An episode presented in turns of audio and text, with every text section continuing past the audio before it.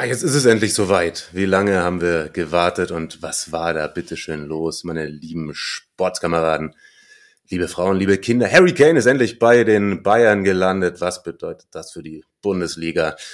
Darüber wollen wir natürlich sprechen. Die Analyse exklusiv hier und ah, nee.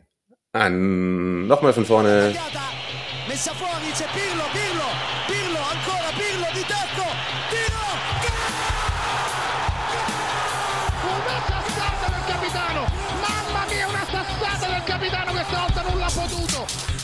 Serie Amore, der Italien Fußball Podcast mit Mario Rica und Mario Seuke.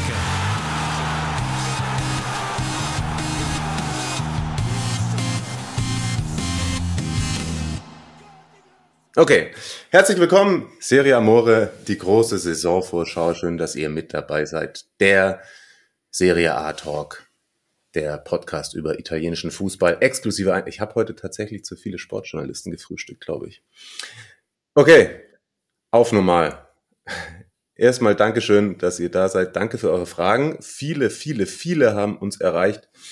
Das arbeiten wir alles auf. Danke für euren Support. Im Übrigen ebenfalls an dieser Stelle und danke an Marius Seuke nach Hamburg, dass er wieder mal die Zeit gefunden hat. Grüße dich. Ja, das gehört ja dazu, ne? Diese, na, Münchner Sofa. An dieser Stelle der Hinweis, Kicktipp letzte Erinnerung, bevor die Saison losgeht. Die eine Runde ist voll. Da bitte die Tipps eintragen. Und wenn ihr noch nicht angemeldet seid, dann könnt ihr das tun. Wir haben eine zweite Runde eröffnet. Sascha war da so lieb.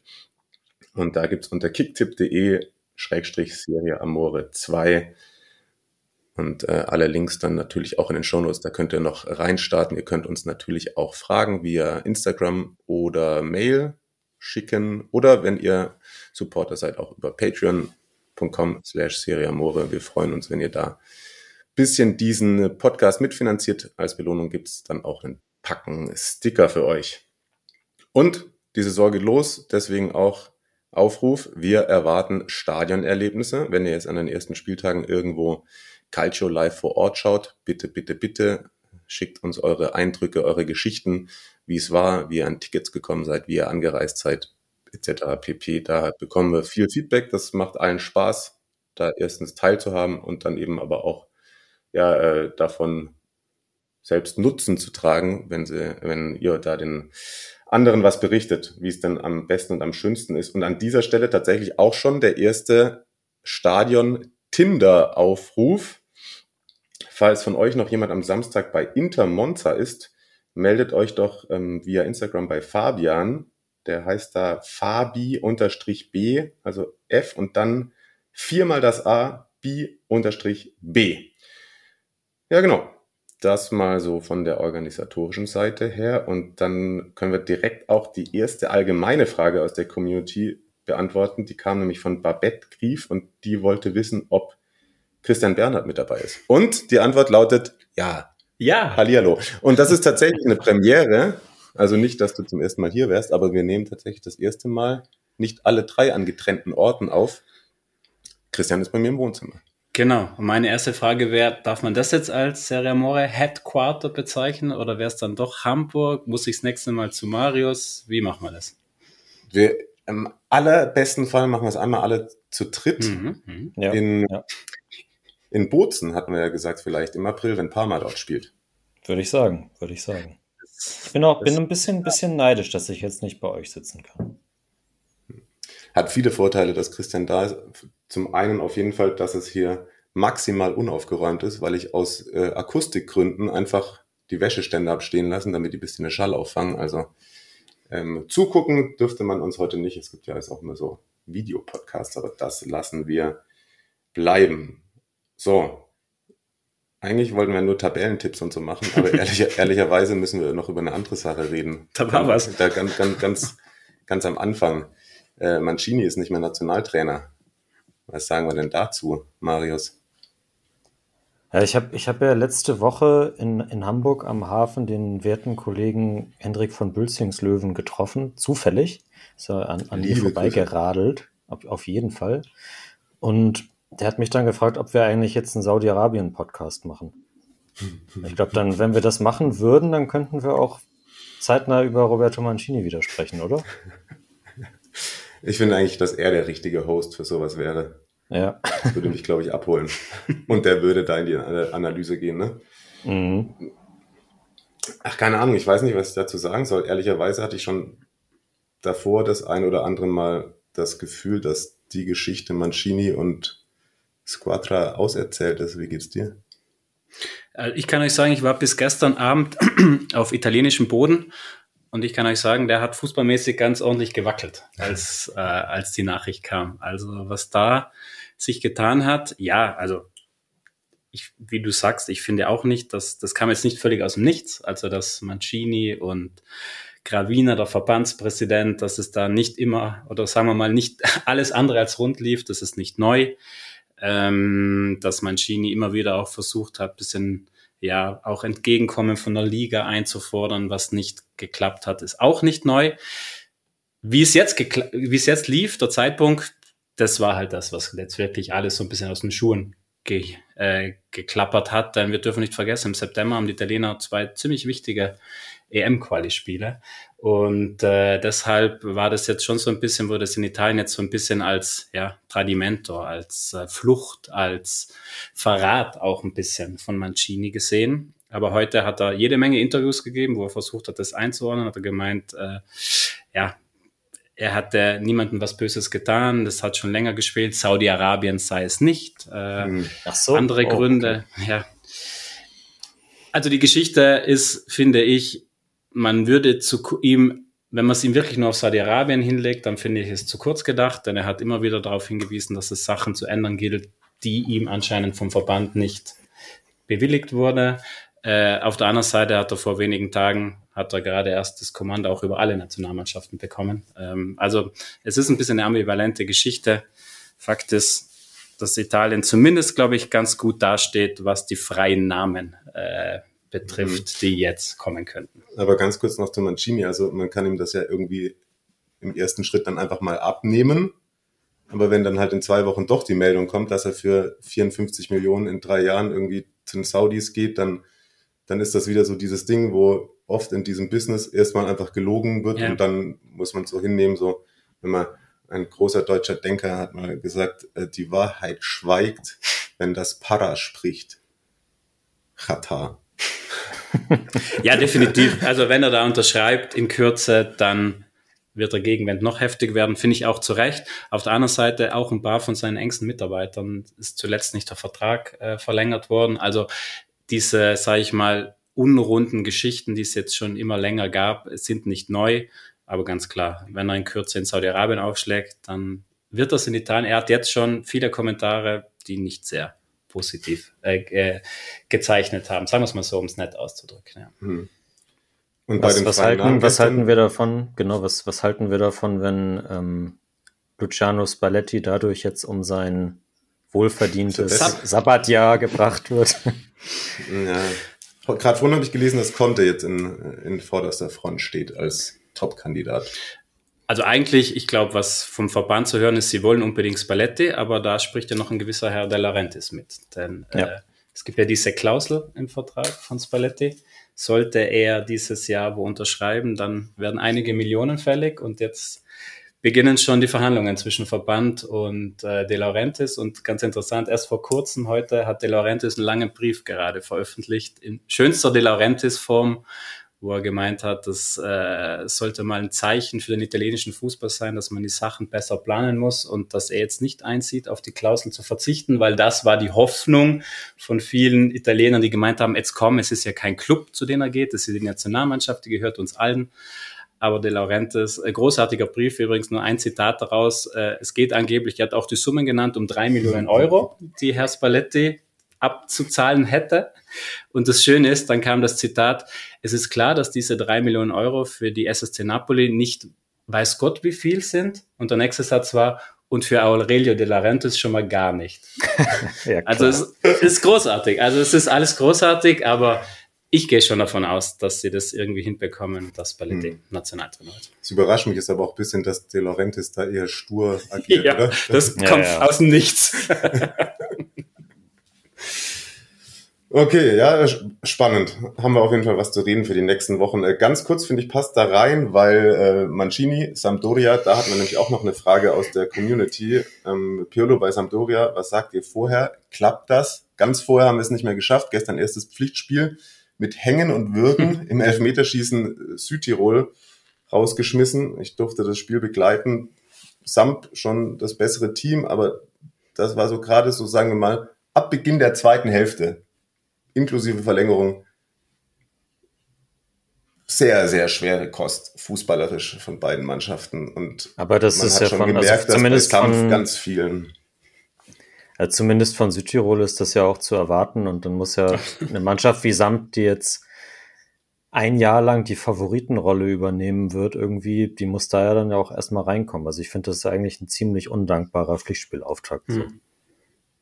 Ja, voll. Sie haben es auch dominiert. Sie haben sich eben nur keine Torchancen rausgespielt und dann war irgendwann äh, so ein bisschen die Angst da, selber Fehler zu machen. Dann hatten sie ein paar Junge, die im Ansatz Mut hatten, aber nicht mutig genug, dann die Aktion auch zu Ende zu bringen. Aber es war teils frischer Wind, da der Leihspieler von, von Barca über links, als er reinkam, war ganz gut. Und im Endeffekt hat das Elfmeterschießen dann wahrscheinlich in allen Luciat Kati ganz gut geschmeckt, als dann auch noch Marciello den entscheidenden Elfmeter verschossen hat. Das kam überraschend, dass es dann noch kurz eine Rudelbildung gab, ne? Mhm. Und der hat noch Tempo, ne? Der hat noch Tempo. Oh Gott, ey. Naja. Naja.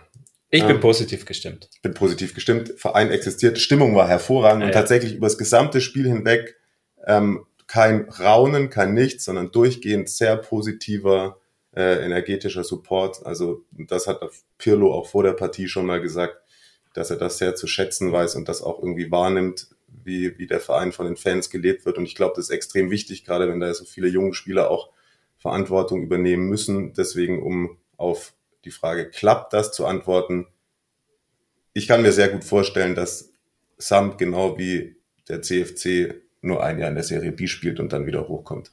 Ich glaube Ich auch. bin, ich bin auch völlig zufrieden damit, wenn sie, wenn sie Zweiter werden. Ist okay, oder? Ist okay.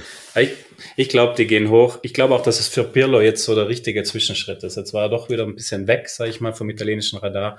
Wenn er jetzt aufsteigen sollte mit so einem Traditionsverein, erstmal ins Jahr Serie B, ich glaube, das würde allen, kann allen gut tun. Und im Übrigen in der nächsten Runde in der Coppa dann gegen Salernitana, sollten sie sich da durchsetzen, würden sie gegen Juve spielen. Natürlich. Die Geschichte nehmen wir doch. Die Geschichte nehmen wir. So, jetzt aber Saisonvorschau. Dafür sind wir doch da.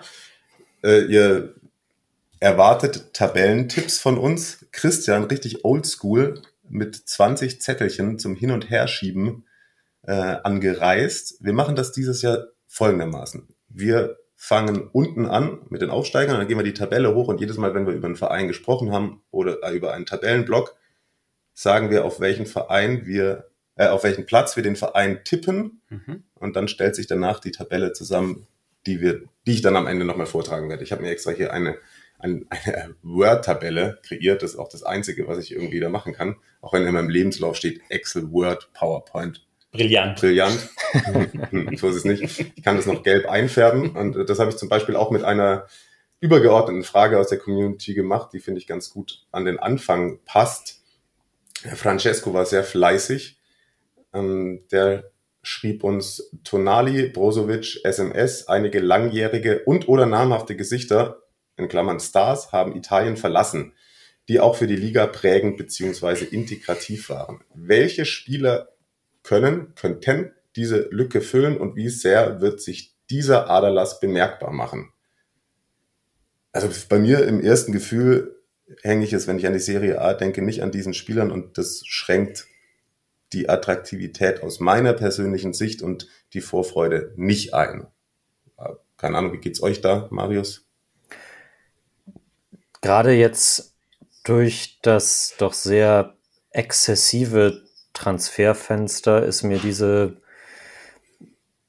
diese Meinung zu vertreten irgendwie nochmal speziell wichtig geworden, dass für mich, ich weiß, dass das der, der jüngeren Generation anders geht und dass sich da immer mehr verschiebt in Richtung, man folgt den Spielern und nicht den Vereinen und so weiter.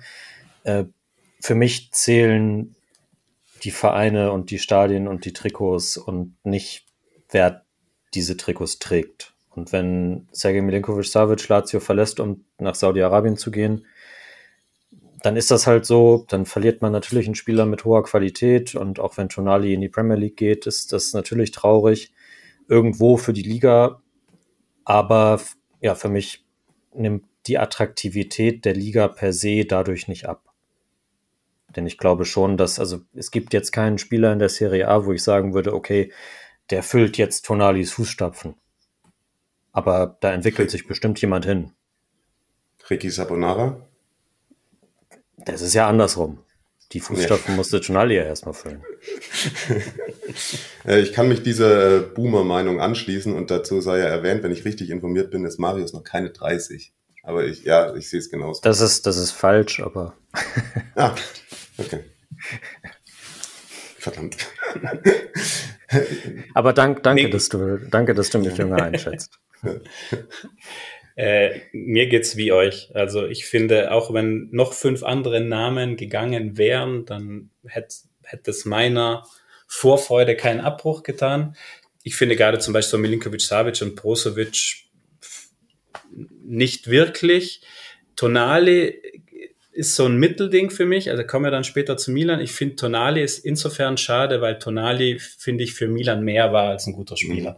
Weil er wirklich ja. auch dieses, diese Milanista-DNA verkörpert hat und er ganz klar in den nächsten Jahren auch der Kapitän dieser Mannschaft geworden wäre und er gerade erst auch mit dieser Mannschaft im Champions League Halbfinale stand, wo ich mir denke, also er stand ja nicht bei einem Verein, der irgendwie klein ist und vielleicht ein gutes Jahr gespielt hat, sondern klar will ich jetzt nicht damit sagen, dass Milan jetzt regelmäßig im Halbfinale stehen wird, aber du hast Potenzial mit Milan, du spielst in San Siro. Vor dem Hintergrund fand ich es ein bisschen schade. Auf der anderen Seite, bei den Zahlen, sowohl für Milan als auch für ihn persönlich, in die Premier League zu gehen, auch völlig nachvollziehbar. Von dem dementsprechend äh, ist das der Gang der Dinge. Äh, es werden auch wieder andere Spieler kommen und deswegen Tonali ein bisschen, aber so ein Brozovic oder Milinkovic Savic, alles gut. Jeder geht dahin, wo er hingehen mag. Alles cool. Hm. Ja, habt, ihr, habt ihr mitbekommen, dass, äh, dass Tonali in Newcastle schon seinen eigenen Song hat? da gab es einiges schon am Anfang. Ja. Ja, aber ich meine, das zahlt ja auch ein bisschen darauf ein, was Marius gesagt hat. Das ist dann vielleicht der kleine Romantiker in einem, der da mhm. enttäuscht worden ist, so ein bisschen, ne? Ohne jetzt genau. Das hatten wir ja, glaube ich, auch in, der, in einer der vorigen Wochen schon irgendwie besprochen mal. Ja. ja. Dann hat äh, Felix Schmidt, ich glaube Felix Schmidt, soll das sein, ähm, gefragt, wer wird Meister, wer steigt ab, wer kommt in die CL, EL, ECL, wer wird überraschen? Und genau das besprechen wir jetzt. Äh, und äh, bevor wir starten, noch von ein Hinweis von mir, der mir am Herzen liegt. Ich habe für meine Saisonvorbereitung sowohl als Com als auch jetzt für den Podcast viel von dem Content von den äh, geschätzten Kollegen von Calcio Siamo Neu, der Serie A Talk genutzt. Äh, die Jungs haben echt äh, immer, finde ich, nice, informative Beiträge. Da könnt ihr gerne mal bei Insta vorbeischauen, wenn ihr das nicht eh schon tut. Der Serie A Talk, die Adresse Jo, ich hatte ja gesagt, wir machen die Tabelle von unten einmal nach oben durch. Bedeutet, wir fangen mit den Aufsteigern an. Und äh, der erste Verein, über den wir sprechen, ist dann Kayari. Die sind noch in den Playoffs eingezogen in die Serie A. Ähm, Sehr unverdient gegen Parma. Ja, sehr unverdient. Ja, ich, ja, ja, absolut. Das sehe ich ganz genauso. Wobei man es Claudio Ranieri ja gönnen kann. Ne? Ja. Und total entspannt dann im Finale auch. Stimmt, da war gar keine, da war keine, äh, da gab es keine Zitterpartie.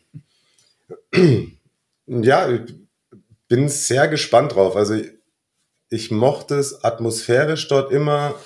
Eine Mannschaft, die in der Serie A in den Jahren zuvor immer bisschen über die Ekelhaftigkeit kam.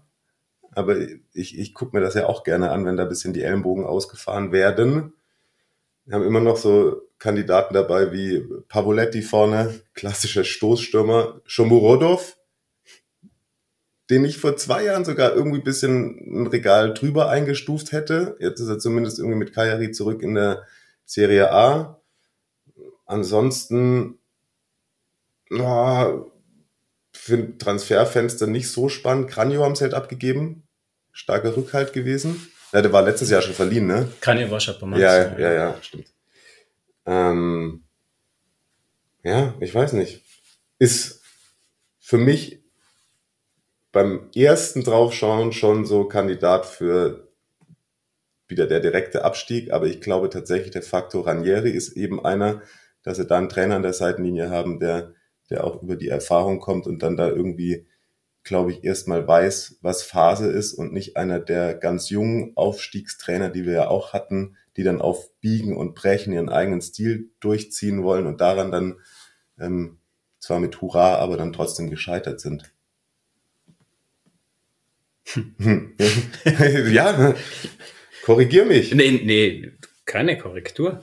Ähm, ich finde es auch schön für Ranieri, muss ich sagen, und schön auch für den Standort Cagliari. Cagliari hat immer was Besonderes. Die Heimspiele dort, finde ich, gerade wenn die Großen kommen, immer unangenehm. Mhm. Ich finde es ganz nett. Ranieri oldschool im positiven Sinne und Cagliari ist auf dem Papier auch die einzige Mannschaft, die schön im 4-4-2 daherkommt. Also das ist wirklich, ich glaube, da werden wir viel, ja, viel Physis, viel Kampf sehen und vor allen Dingen viele, viele Flanken. Denn du hast Herrn Pavoletti schon angesprochen und dann gibt's auch noch Lapadula. Ähm, der ist zwar verletzt noch ein paar Monate, ich glaube, das wird Cagliari sehr wehtun, aber wenn die dann beide da drin vorne sein sollten, dann wird einer wie Augello, der zum Beispiel einer der Neuen von Sand mhm, kam, mhm. und das ist einer, der gerne bis zur Grundlinie kommt und flankt und flankt. Also ich glaube, das werden wir sehr viel sehen. Ich glaube, da werden wir viel ehrlichen Fußball unter Anführungszeichen sehen. Zappa auch Rechtsverteidiger, der auch gerne die Grundlinie sucht.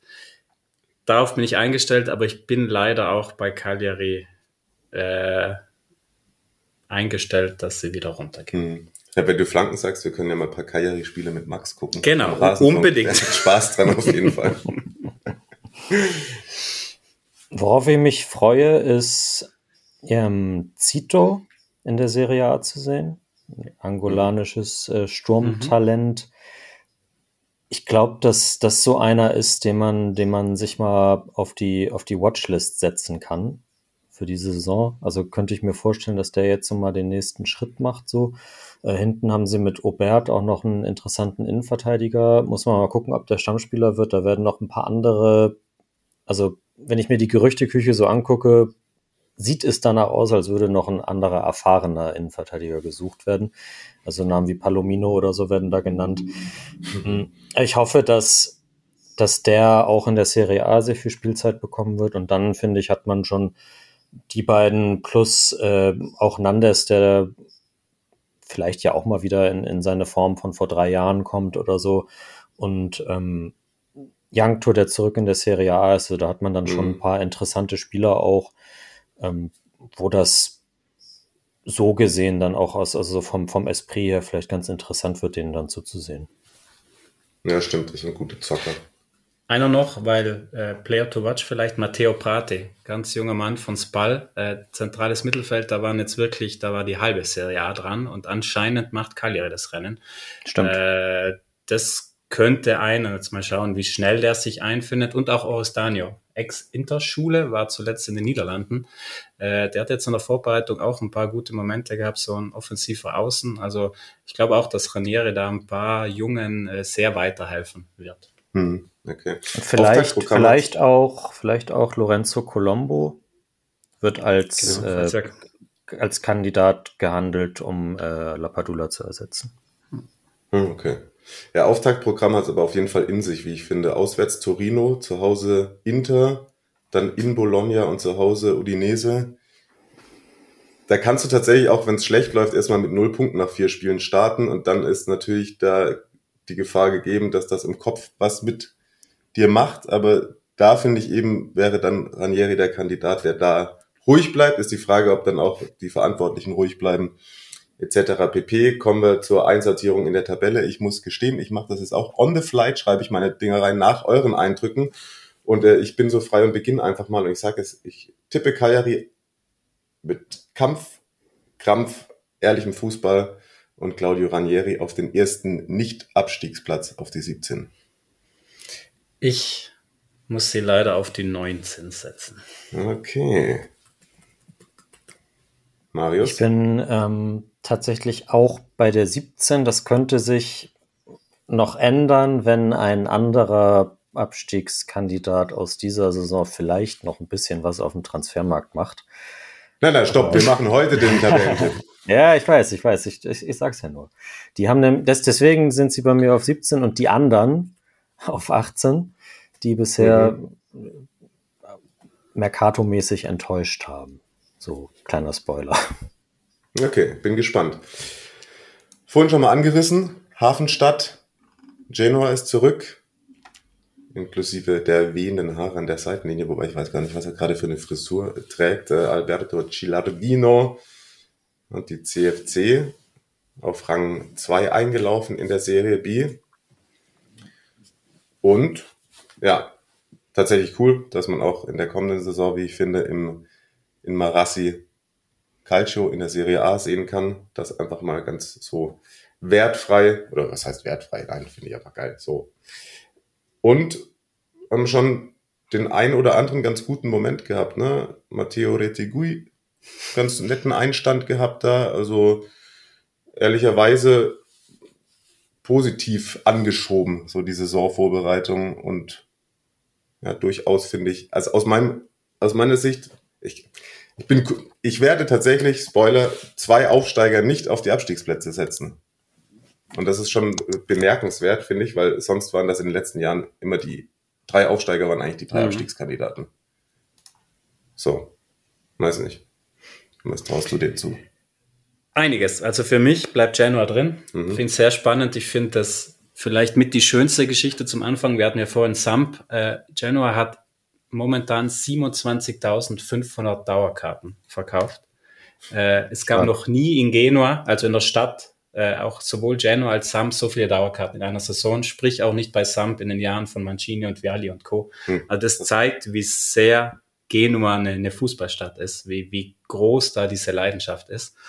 Und ich finde sie eine sehr spannende Truppe. Wie du sagst, Retegie finde ich, glaube ich, das bin ich überzeugt, dass es funktionieren wird. Ich glaube, der ist so heiß drauf, sich jetzt auch in Italien, in Europa zu zeigen. In der Coppa Italia hat es 30 Sekunden gedauert, bis er seine erste Bude gemacht hat.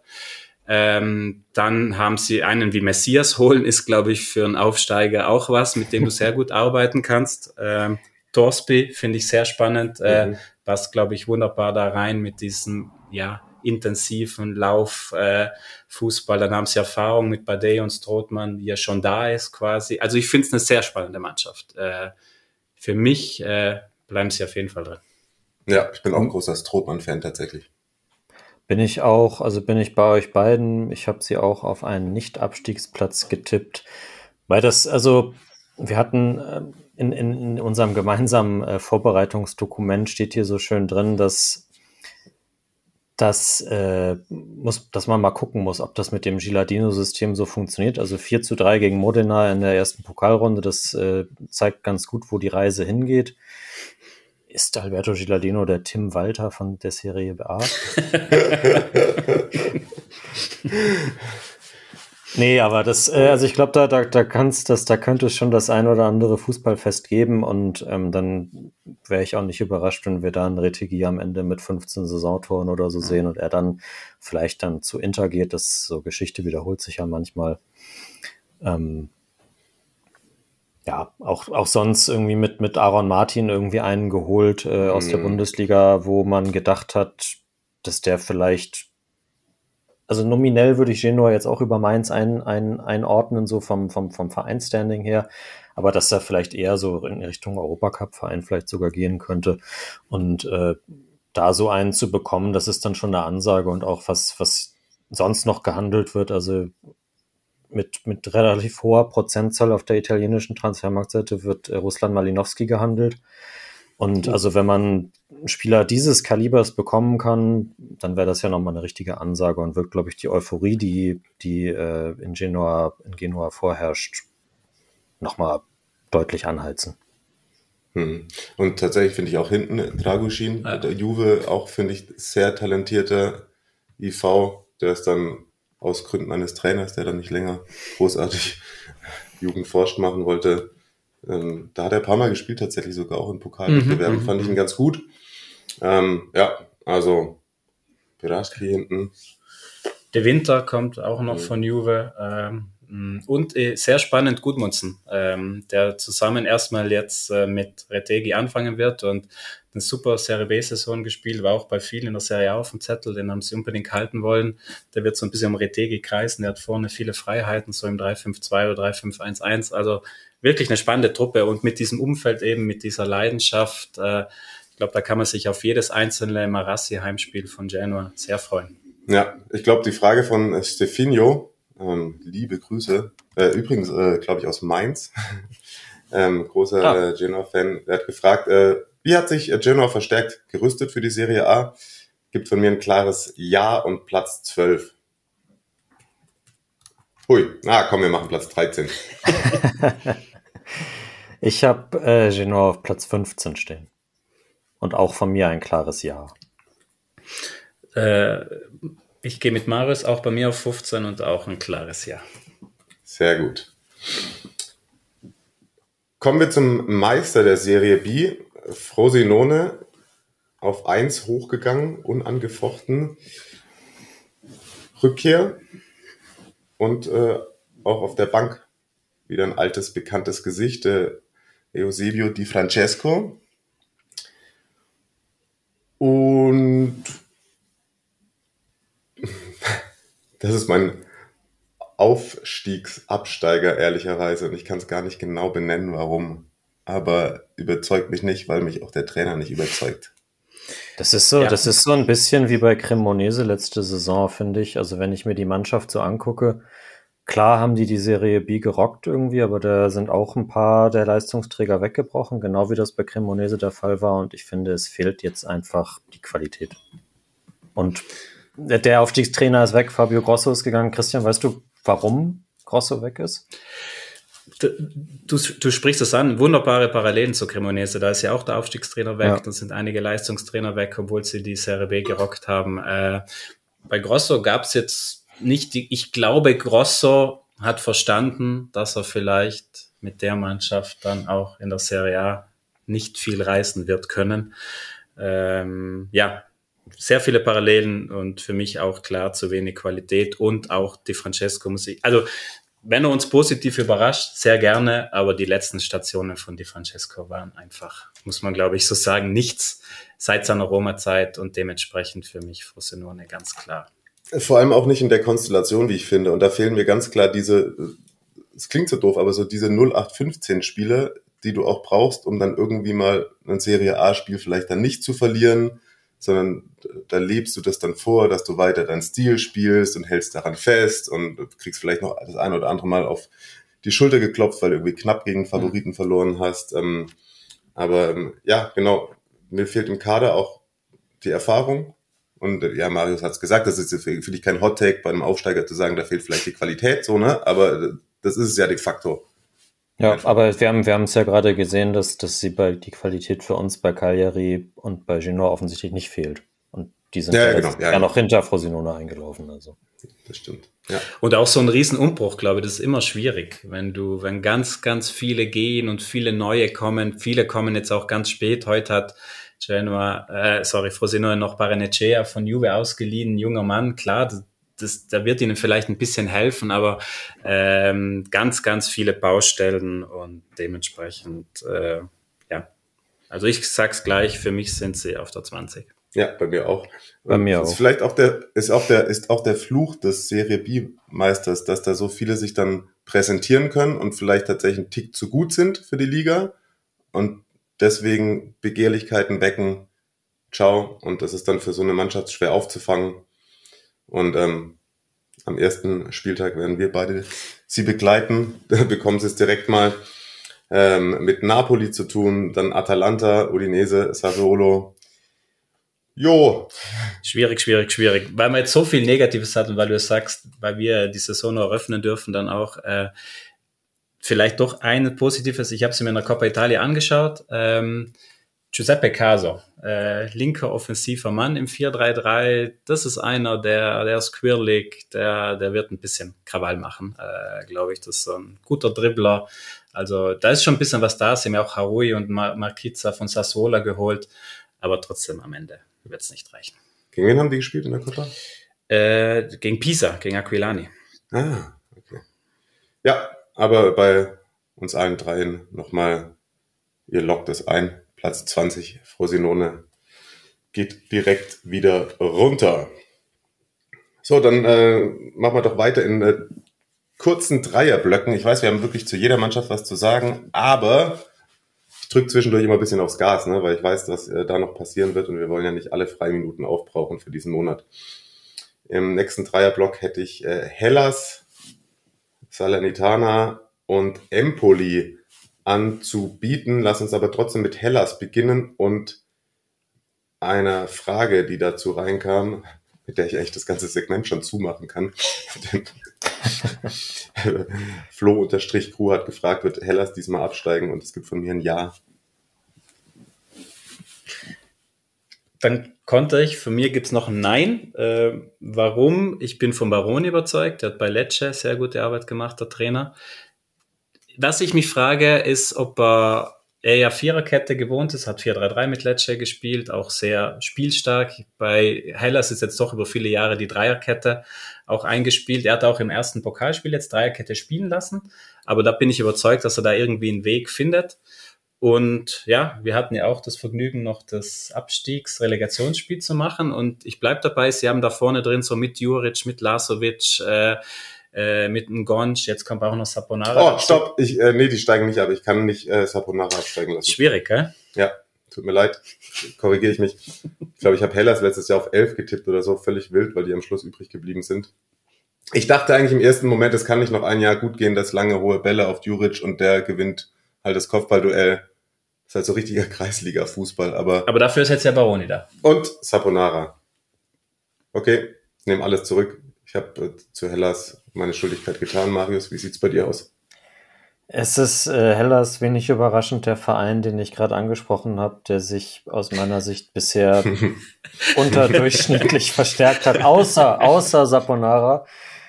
Ähm, ja, also klar, die Leute, die gegangen sind, bis auf Tamese, sind äh, Leute, die vorher ausgeliehen waren und die haben sehr viel Geld in die Kassen gespielt. Das heißt, ich glaube, da kommt noch was.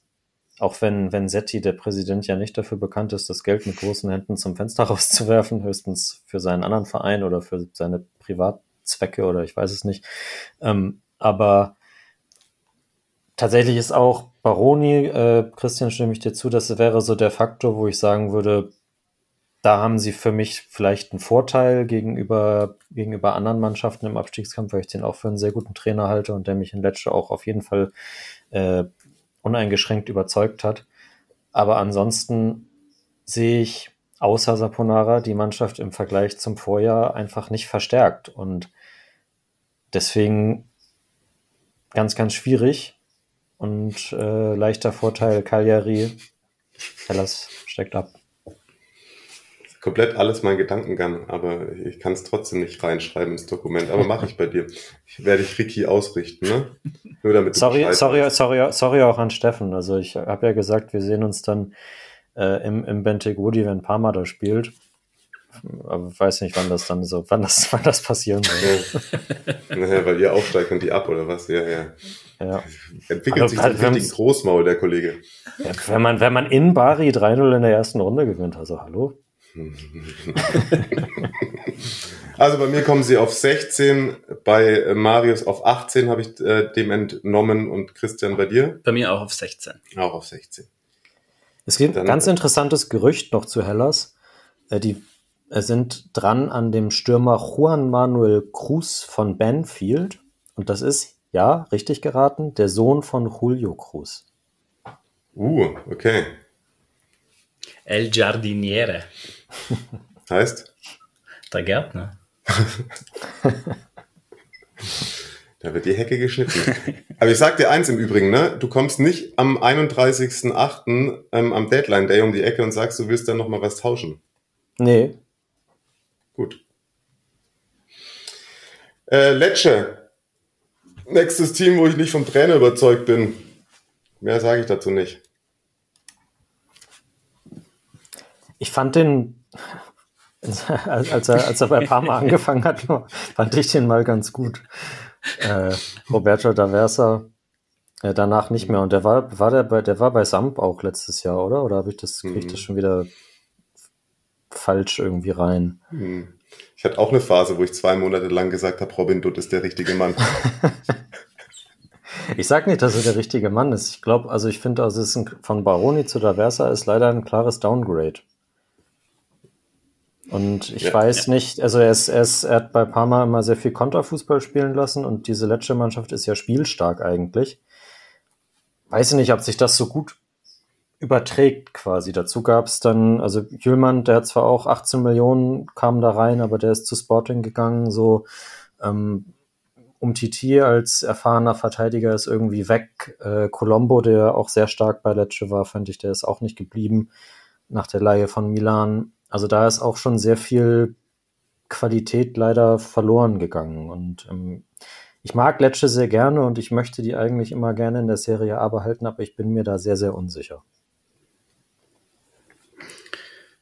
Ja, teile ich nahezu alles von euch. Ich, bei mir ist auch da ein großes Fragezeichen und äh, Marius, du hast die drei Namen gerade gesagt, also Umtiti, Jul, also gerade Umtiti und Julman tun extrem weh, sportlich, die Abgänge. Äh, Colombo auch, aber äh, Julman und Umtiti waren, waren die Achse da, auch gerade ja gegen den Ball, auch, auch mit dem Ball, Julman. Also ich glaube, sie werden für mich reicht's leider nicht. Ich fände es ich fänd's sehr schade.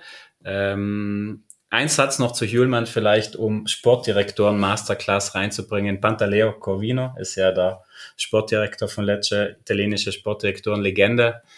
Und der gute Mann, wie du gesagt hast, ich glaube, Hjulmann knapp 20 Millionen jetzt verkauft. Er hat ihn geholt für 170.000 Euro aus Österreich. Das also das, das ist, ist äh, ganz, ganz großes Kino. Ich meine, das zeigt das mal wieder, ne? Also ich finde, 170.000 ja, Euro. Aber, aber, guter Kicker und wichtiger Mann da und wirklich top sich entwickelt, aber für ein Jüllmann 20 Millionen.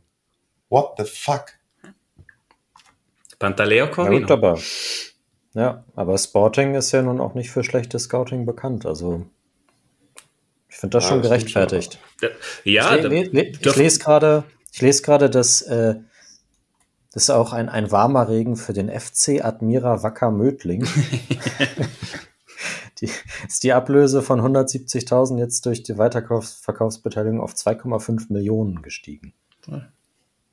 Vielen Dank dafür. Ja. Mhm. Also muss ich wirklich sagen, und ich bin bei Marius, äh, ich glaube, der, der kann sich noch weiterentwickeln. Da waren auch Itali da war ja auch Milan so mal ein bisschen dran und so. Also der hat schon auch in Italien für, für Furore gesorgt. Bei Fiorentina ist er auch immer wieder rumgegeistert als potenzieller Amrabat-Ersatz. Also der bringt einiges mit. Ähm, umso schwerer ist sein Abgang für Lecce. Ja. Platz 19 bei mir. Bei mir ist es die 18. Bei mir ist es auch die 19. Top. Na, jetzt brauche ich noch einen dritten Absteiger, weil eigentlich ist es Hellas gewesen, aber jetzt muss ich gucken. Wenn ich da noch runter tippe. Ah, Auftaktprogramm. Lazio zu Hause in Florenz. Salernitana, Monza. Auch äh, nicht komplett dankbar. Salernitana haben wir als nächstes hier auf der Liste stehen. Hatte ich kurzig, kurzfristig mal in den letzten Wochen drüber nachgedacht, ob das für mich auch ein Absteiger ist, aber ihr Dia gehalten und irgendwie hat alles Struktur und hat vor allem auch Energie, gerade in den Heimspielen. Ich glaube, das reicht zum Klassenerhalt, aber auch wieder in so Kurven bei denen sehe ich so eine Saison, wo sie mal drei Spiele gewinnen und dann alles verlieren, dann so Spiele haben, wo sie mithalten und aus eigener Dummheit verlieren. Hm. Aber ja, auch eine Mannschaft, der ich immer gerne zugeschaut habe, ehrlicherweise, weil sie so dieses Ding hatten, ähm, auch schon vor Sosa, dass es so nie aufgesteckt haben. Viel Kampf, aber mit spielerischen Elementen. Und Ochoa wird ja. vielleicht auch den einen oder anderen Punkt festhalten. ja. Davon ist auszugehen. Und der ewige Candreva ist auch immer noch in guter Verfassung, wie jetzt schon in der Coppa wieder zu sehen war. Ja, für mich haben sie auch zu viel Qualität, obwohl sich ist wirklich krass, die haben noch wirklich gar nichts getan. Also im Sinn von, was wirklich Stammspielerpotenzial hat. Paulo Sosa ist seit einigen Tagen medial unterwegs äh, mit äh, Sätzen wie, wir brauchen noch sechs, sieben Spieler. Also äh, der ist nicht zufrieden, aber sie haben trotzdem für mich zu viel Qualität. Genau, da ist ein Kandreva, da ist ein Dia, da ist ein Botheim vorne drin auch, äh, Ochoa, dann die Heimstärke. Ja, das, äh, das sind einige für mich auch deutlich schlechter besetzt, obwohl sie ja noch viel Luft nach oben haben, was äh, den Mercato betrifft.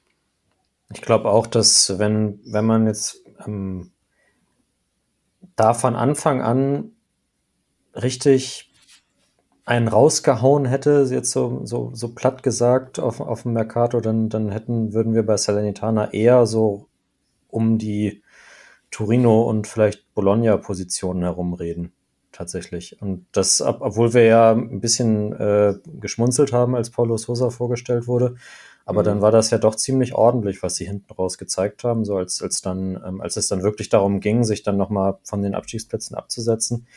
Ähm, hat die Mannschaft, hat Paulo Sosa geliefert. Und ich glaube auch, also ich schließe mich da im Grunde genommen auch einfach an, dass, dass da zu viel Qualität ist, um wirklich dick ins Abstiegsgeschäft reinzukommen. Also ich habe sie auf Platz 14. Ich habe sie auch auf 14, aber das gleich. Und ein Satz dazu, nur weil sie jetzt im Sommer relativ wenig getan haben, die haben letztes Jahr im Winter einiges getan. Also die mhm, haben stimmt, vielleicht auch ja. schon ein bisschen vor, vorgebaut sozusagen, müssen jetzt gar nicht mehr so. Ja, und wirklich eigentlich fast gar keine oder überhaupt keinen Abgang bislang. Nee. Jena, glaube ich, der einzige. Ja, ja, aber und ich bin zum Beispiel auch von Koulibaly im Mittelfeld ja. sehr überzeugt, wichtiger. Dreh- und Angelspieler so einen zu haben, gibt auch Stabilität und ähm, ja komm, dann, ich hätte 15 gemacht, aber dann äh, schließe ich mich an und tue sie auch, wie ihr beide, auf die 14. Ah, heute schneide ich die ganzen Pausen nicht raus. Das ist so eine Wohlfühlatmosphäre hier. Ähm, Empoli hätte ich noch im Angebot. Und uh, da dann ist ja schon der nächste Dreierblock, ne? Oder? Ah ja, ja, ich, gut. Danke. Egal. Also die Übergänge dürft ihr euch alle denken. Ja, letztes Jahr relativ souverän doch noch die Klasse gehalten und heiß guten Fußball gespielt unter dem äh, ja, zukunftsträchtigen Trainer Zanetti, allerdings auch äh, Vicario und Parisi abgegeben.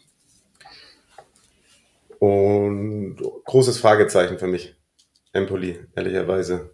Ja, kann, könnt ihr mir da ein bisschen was an die Hand geben? Also das mit den Abgängen, das ist bei Empoli ja Standard?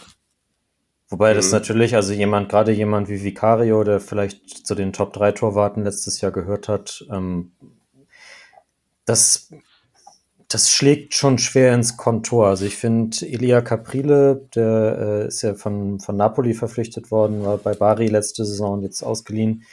Das ist, der ist auch sautalentiert auf jeden Fall und hat bei Bari auch fantastisch gehalten.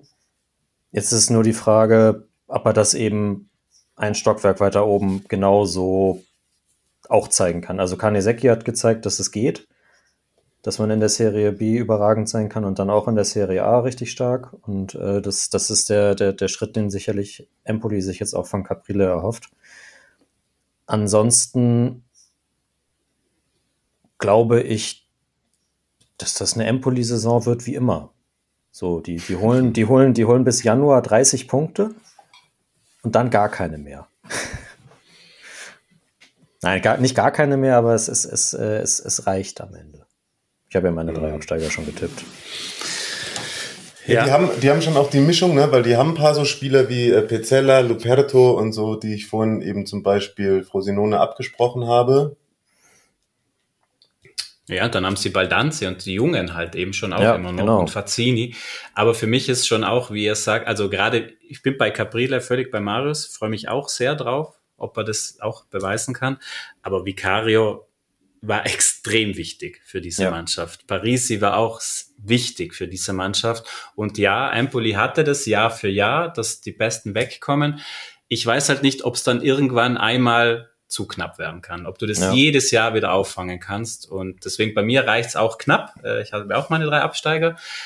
Und äh, ich frage mich halt, ob sie wieder mal so eine überragende Hinrunde spielen können, wo sie dann wirklich auch ein paar Dreier aneinander reihen, um dann einfach dieses Polster zu haben. Äh, ich glaube, es könnte reichen oder es wird reichen bei mir, aber ich glaube, es wird eng. Äh, jedes Jahr äh, ist es schwierig, so viel Qualität aufzufangen. Und wie gesagt, Vicario war für die Mannschaft unfassbar wichtig. Mhm. Aber dafür dürfen wir nicht vergessen, so Maldini, Cancellieri, wieder junge, interessante, es ist genau der Empoli-Weg, den sie weitergehen. Äh, ich glaube, da werden wir immer wieder auch nette. Ich bin gespannt, ob Baldanzi auch den nächsten Schritt jetzt nochmal macht, oder sich nochmal mehr etablieren kann. Ähm, kann man immer wieder gerne mal reinschauen bei Empoli. Und der ewige Ciccio Caputo vorne hm. drin. Ja. Wird auch ein paar Puden machen. Ja. Da, werden, da wird das äh, ein oder andere Bier getrunken. Absolut. Äh, kommt bei dir auf die 17 also? Richtig. Ja. Genau. Marius, bei dir? Auf Platz 16. Okay. Und er ein, eindeutig Player to watch, also Christian hat ihn gerade schon gesagt, Jacopo Fazzini, ähm, hm. schreibt den euch hinter die Ohren. Hm. Ja, äh, alles äh, eigentlich belohnenswert und den Trainer mag ich auch, aber ähm, Ricky Saponara hat gesprochen und deswegen muss ich auf Empoli. Mir, mir, gehen, mir gehen sonst die Optionen aus. Da ist noch eine Lücke zu füllen. Ja, also Empoli auf 18. Auftaktprogramm ist halt zu Hause Hellas. Das ist ein Spiel, das du eigentlich dann direkt gewinnen müsstest. Danach Monza, Juve, Roma. Das solltest du das erste besser nicht verlieren. Ja. Das ist korrekt, ja. Kommen wir zu einer Mannschaft, die jedes Jahr extrem spannend ist, ohne dass es wirklich jemanden interessieren würde. Und äh, das ist Sassuolo. ähm, hat aber auch. Will, willkommen in, in der SAP-Arena. hey, ist zumindest äh, so interessant, dass auch Jörn dazu uns ähm, per Sprachnachricht ein paar Gedanken geschickt hat. Und das stimmt schon, ne? Da ist auch jedes Jahr Umbruch, ähm, interessante Transfers, Spieler, Entwicklungen. Guten Fußball spielen sie meist auch. Also das ist so aus neutraler Sicht, wenn man irgendwie nicht ganz nah am Thema ist, dann doch schon eine Mannschaft, wo man denkt, ach, da gucke ich doch mal rein, da gibt's irgendwie zehn Tore. Ähm, ja, und dann haben sie aber auch das, ich glaube, Marius, das war irgendwie der Running Gag jede Woche, dass wir was ist los mit Sassolo? Fünf Spiele gewonnen, ja. fünf Spiele verloren. Manchmal glaube ich auch, weil die Spieler da so zum Zocken hingehen. Da ist kein richtiger Leistungsdruck da. Ähm, deswegen reicht's nie für ganz weit oben. Gibt auch ähnliche Vereine mit der Konstellation in anderen Ligen, wo so ja die Komfortzone zu groß ist. Weil eigentlich, und ich finde selbst jetzt nach dem Umbruch, wenn man sich so das sogenannte Spielermaterial anschaut, ähm, abgesehen vom Torwart ist da viel Qualität da. da ist immer noch was übrig geblieben, ja. Ähm, allein wenn du vorne Lorienté äh, und Berardi auf Außen hättest, aber da ist jetzt mein erstes große Fragezeichen. Es scheint bei Juve und Berardi nochmal heiß zu werden und sollte Berardi wirklich gehen, dann glaube ich, wird es äh, Sassuolo sehr treffen, denn auch Fratesi ist ja weg und Fratesi war für diese Mannschaft auch sehr, sehr wichtig. Rogerio auch weg, auch nicht ganz unwichtig in die Bundesliga zu Wolfsburg. Deswegen, ich bin bei Mario. Ich glaube, es ist für viele Spieler ein wunderbarer Entwicklungsschritt, weil du dich da gut weiterentwickeln kannst. Da ist nicht so viel medialer Druck da. Es ist du kannst dich in einem sehr professionellen Umfeld, die haben ein wunderbares Trainingszentrum auch und so. Also das ist sehr schön für einen Spieler, äh, glaube ich, da äh, ja, sich weiterzuentwickeln aber allein auch ihre defensive, sage ich mal, äh, Instabilität, äh, ja, ich glaube nicht, dass sie, ich glaube, für sie geht's eher nach hinten als nach vorne, gerade eben, wenn das mit Berardi noch passieren sollte. Also mhm. wenn Berardi geht, Berardi ist für diese Mannschaft auch so viel mehr als nur ein guter Spieler, ein wichtiger Torschütze. Also für mich wären es eher, also für Sassuolo-Verhältnisse wird es für mich eher eine schwierige Saison. Mhm. Würde mich interessieren, ob Rogerio lange braucht, sich zu akklimatisieren nach dem Wechsel von Sassuolo zu Wolfsburg. er, hat, er hat ja mit Joachim Mele einen, mit dem er auf jeden Fall Italienisch sprechen kann dann auch. So. Ja, vorne, ja, Pinamonti, aber Lorienté, ich finde, äh, Maxim Lopez könnte den ah, nächsten ja? Schritt noch machen, guter Zocker. Matthäus Henrique schon auch, also ja. das, da ist schon Qualität da, definitiv. Äh, also für mich ist da viel zu viel Qualität, dass die irgendwie in Trouble reinkommen. Aber wenn ich mir anschaue, was andere auch dann weiter vorne so an, ja, wie gesagt, also ohne Berardi wäre es für mich ein krasses Downgrade. Da wir am 15. April, äh, August aufzeichnen, nicht am 31. müssen wir das halt noch ein bisschen offen lassen. Hm. Ist klar, also ich glaube, da, da müssen wir nicht drüber diskutieren. Wenn Berardi weggeht, dann das kannst du nicht auffangen als, als das Solo, nee. zumal der ja wahrscheinlich, also zumindest auch keine 40, 50 Millionen mehr bringt. ähm, auf der anderen Seite auch wieder interessante Leute gekommen. Also Boloka von Frosinone haben wir schon erwähnt. Also für einen Serie B-Spieler 10 Millionen zu zahlen, das ist ja dann auch schon mal ein Vertrauensvorschuss so. Äh, Viti, der aus Nizza wiedergekommen ist, wo er sich gar nicht durchsetzen ja. konnte, noch so einer, der Empoli früher und so, ne, ihr erinnert euch. Ähm, Volpato von der Roma, den sie verpflichtet haben. Also da sind schon ein paar dabei, die, die glaube ich auch äh, Bock haben, auf sich aufmerksam zu machen, denn das, also das, dass das Solo ein sehr gutes Sprungbrett ist, das, das haben die jungen Spieler ja mittlerweile verstanden. Und ja, also da wird's wieder, da wird's wieder ein paar unerklärlich schlechte Leistungen geben, dann schießen sie wieder irgendwie im Inter oder Milan mal 5-0 ab und ähm, am Ende kommen sie auf Platz, was habe ich mir aufgeschrieben? 13. Okay.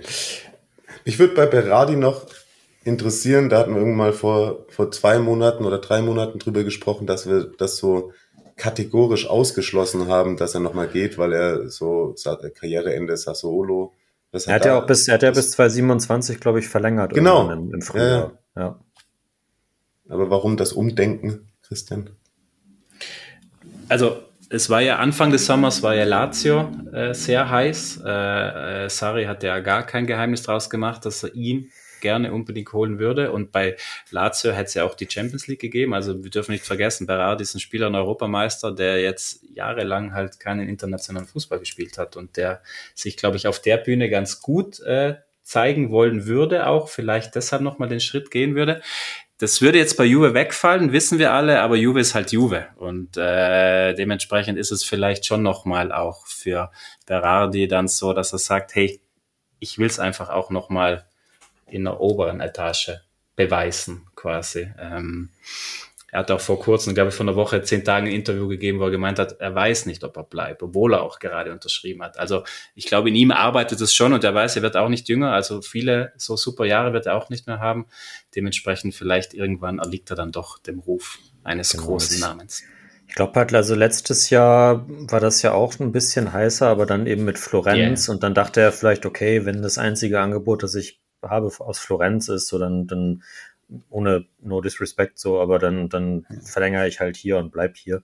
Und jetzt kommen dann eben doch wieder die großen, in Anführungszeichen. Und ähm, dass man dann nochmal überlegt, kann man nicht, kann man ihm irgendwie nicht verübeln. Und ich glaube auch, dass äh, Sassuolo, die werden natürlich auf eine Ablösesumme bestehen, aber sie werden ihm jetzt nicht alle Steine auf ewig in den mhm. Weg legen. Mhm. Nein, äh, man kann es ihm auf jeden Fall nicht verdenken, aber der hatte ja davor auch vor Florenz schon das ein oder andere Mal die Möglichkeit. Ich glaube tatsächlich, dass er sich einfach nicht getraut hat. Mal gucken. Und könnte mir auch vorstellen, dass wenn er den Schritt jetzt geht, dass entweder funktioniert es richtig oder er beendet dann so seine Karriere mit so Kurzeinsätzen irgendwo, weil, weil es dann da nicht passt.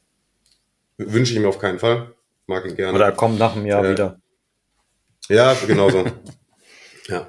Äh, Christian, bei dir auch 13 dann? Nee, ich habe sie auf der 11 dann trotzdem, uh, okay. weil sie Qualität haben. Und noch ein Name, Marius hat ein paar genannt von den Jungen, Emulatieri, auch ein spannender Mann, hat letztes Jahr für Frosinone viel in der Serie B geknipst. Äh, auch einer wird dieser jungen Entwicklungsfähigen, der vielleicht da einen nächsten Schritt macht. Mhm. Könnte mir vorstellen, dass Sapina Monti auf die Bank verdrängt. Genau. Bei mir kommen sie auf die 12. Und dann ist die nächste Frage. Ah, im Übrigen, ne, Auftaktprogramm, das sind auf jeden Fall die ersten zwei Spieltage, kann man sich, glaube ich, auf jeden Fall geben. Äh, Heimspiel gegen Atalanta. Wenn ich noch Sportwetten machen würde, über acht Tore. Und dann nochmal ein Heimspiel gegen Napoli. Und dann werden sie ähm, 0-0 gegen Hellas spielen und sich gegen Frosinone zum 1-0 mühen oder so. Ne? Das wäre dann genau das. Called it today. Udinese Calcio. Jo, ich sag's vorneweg, ich habe tatsächlich dieses Jahr mal wieder drüber nachgedacht. Ich glaube, ich habe das vor zwei Jahren schon mal gemacht, Marius, ne? dass ich mhm. Udinese als Absteiger getippt habe. Ich äh,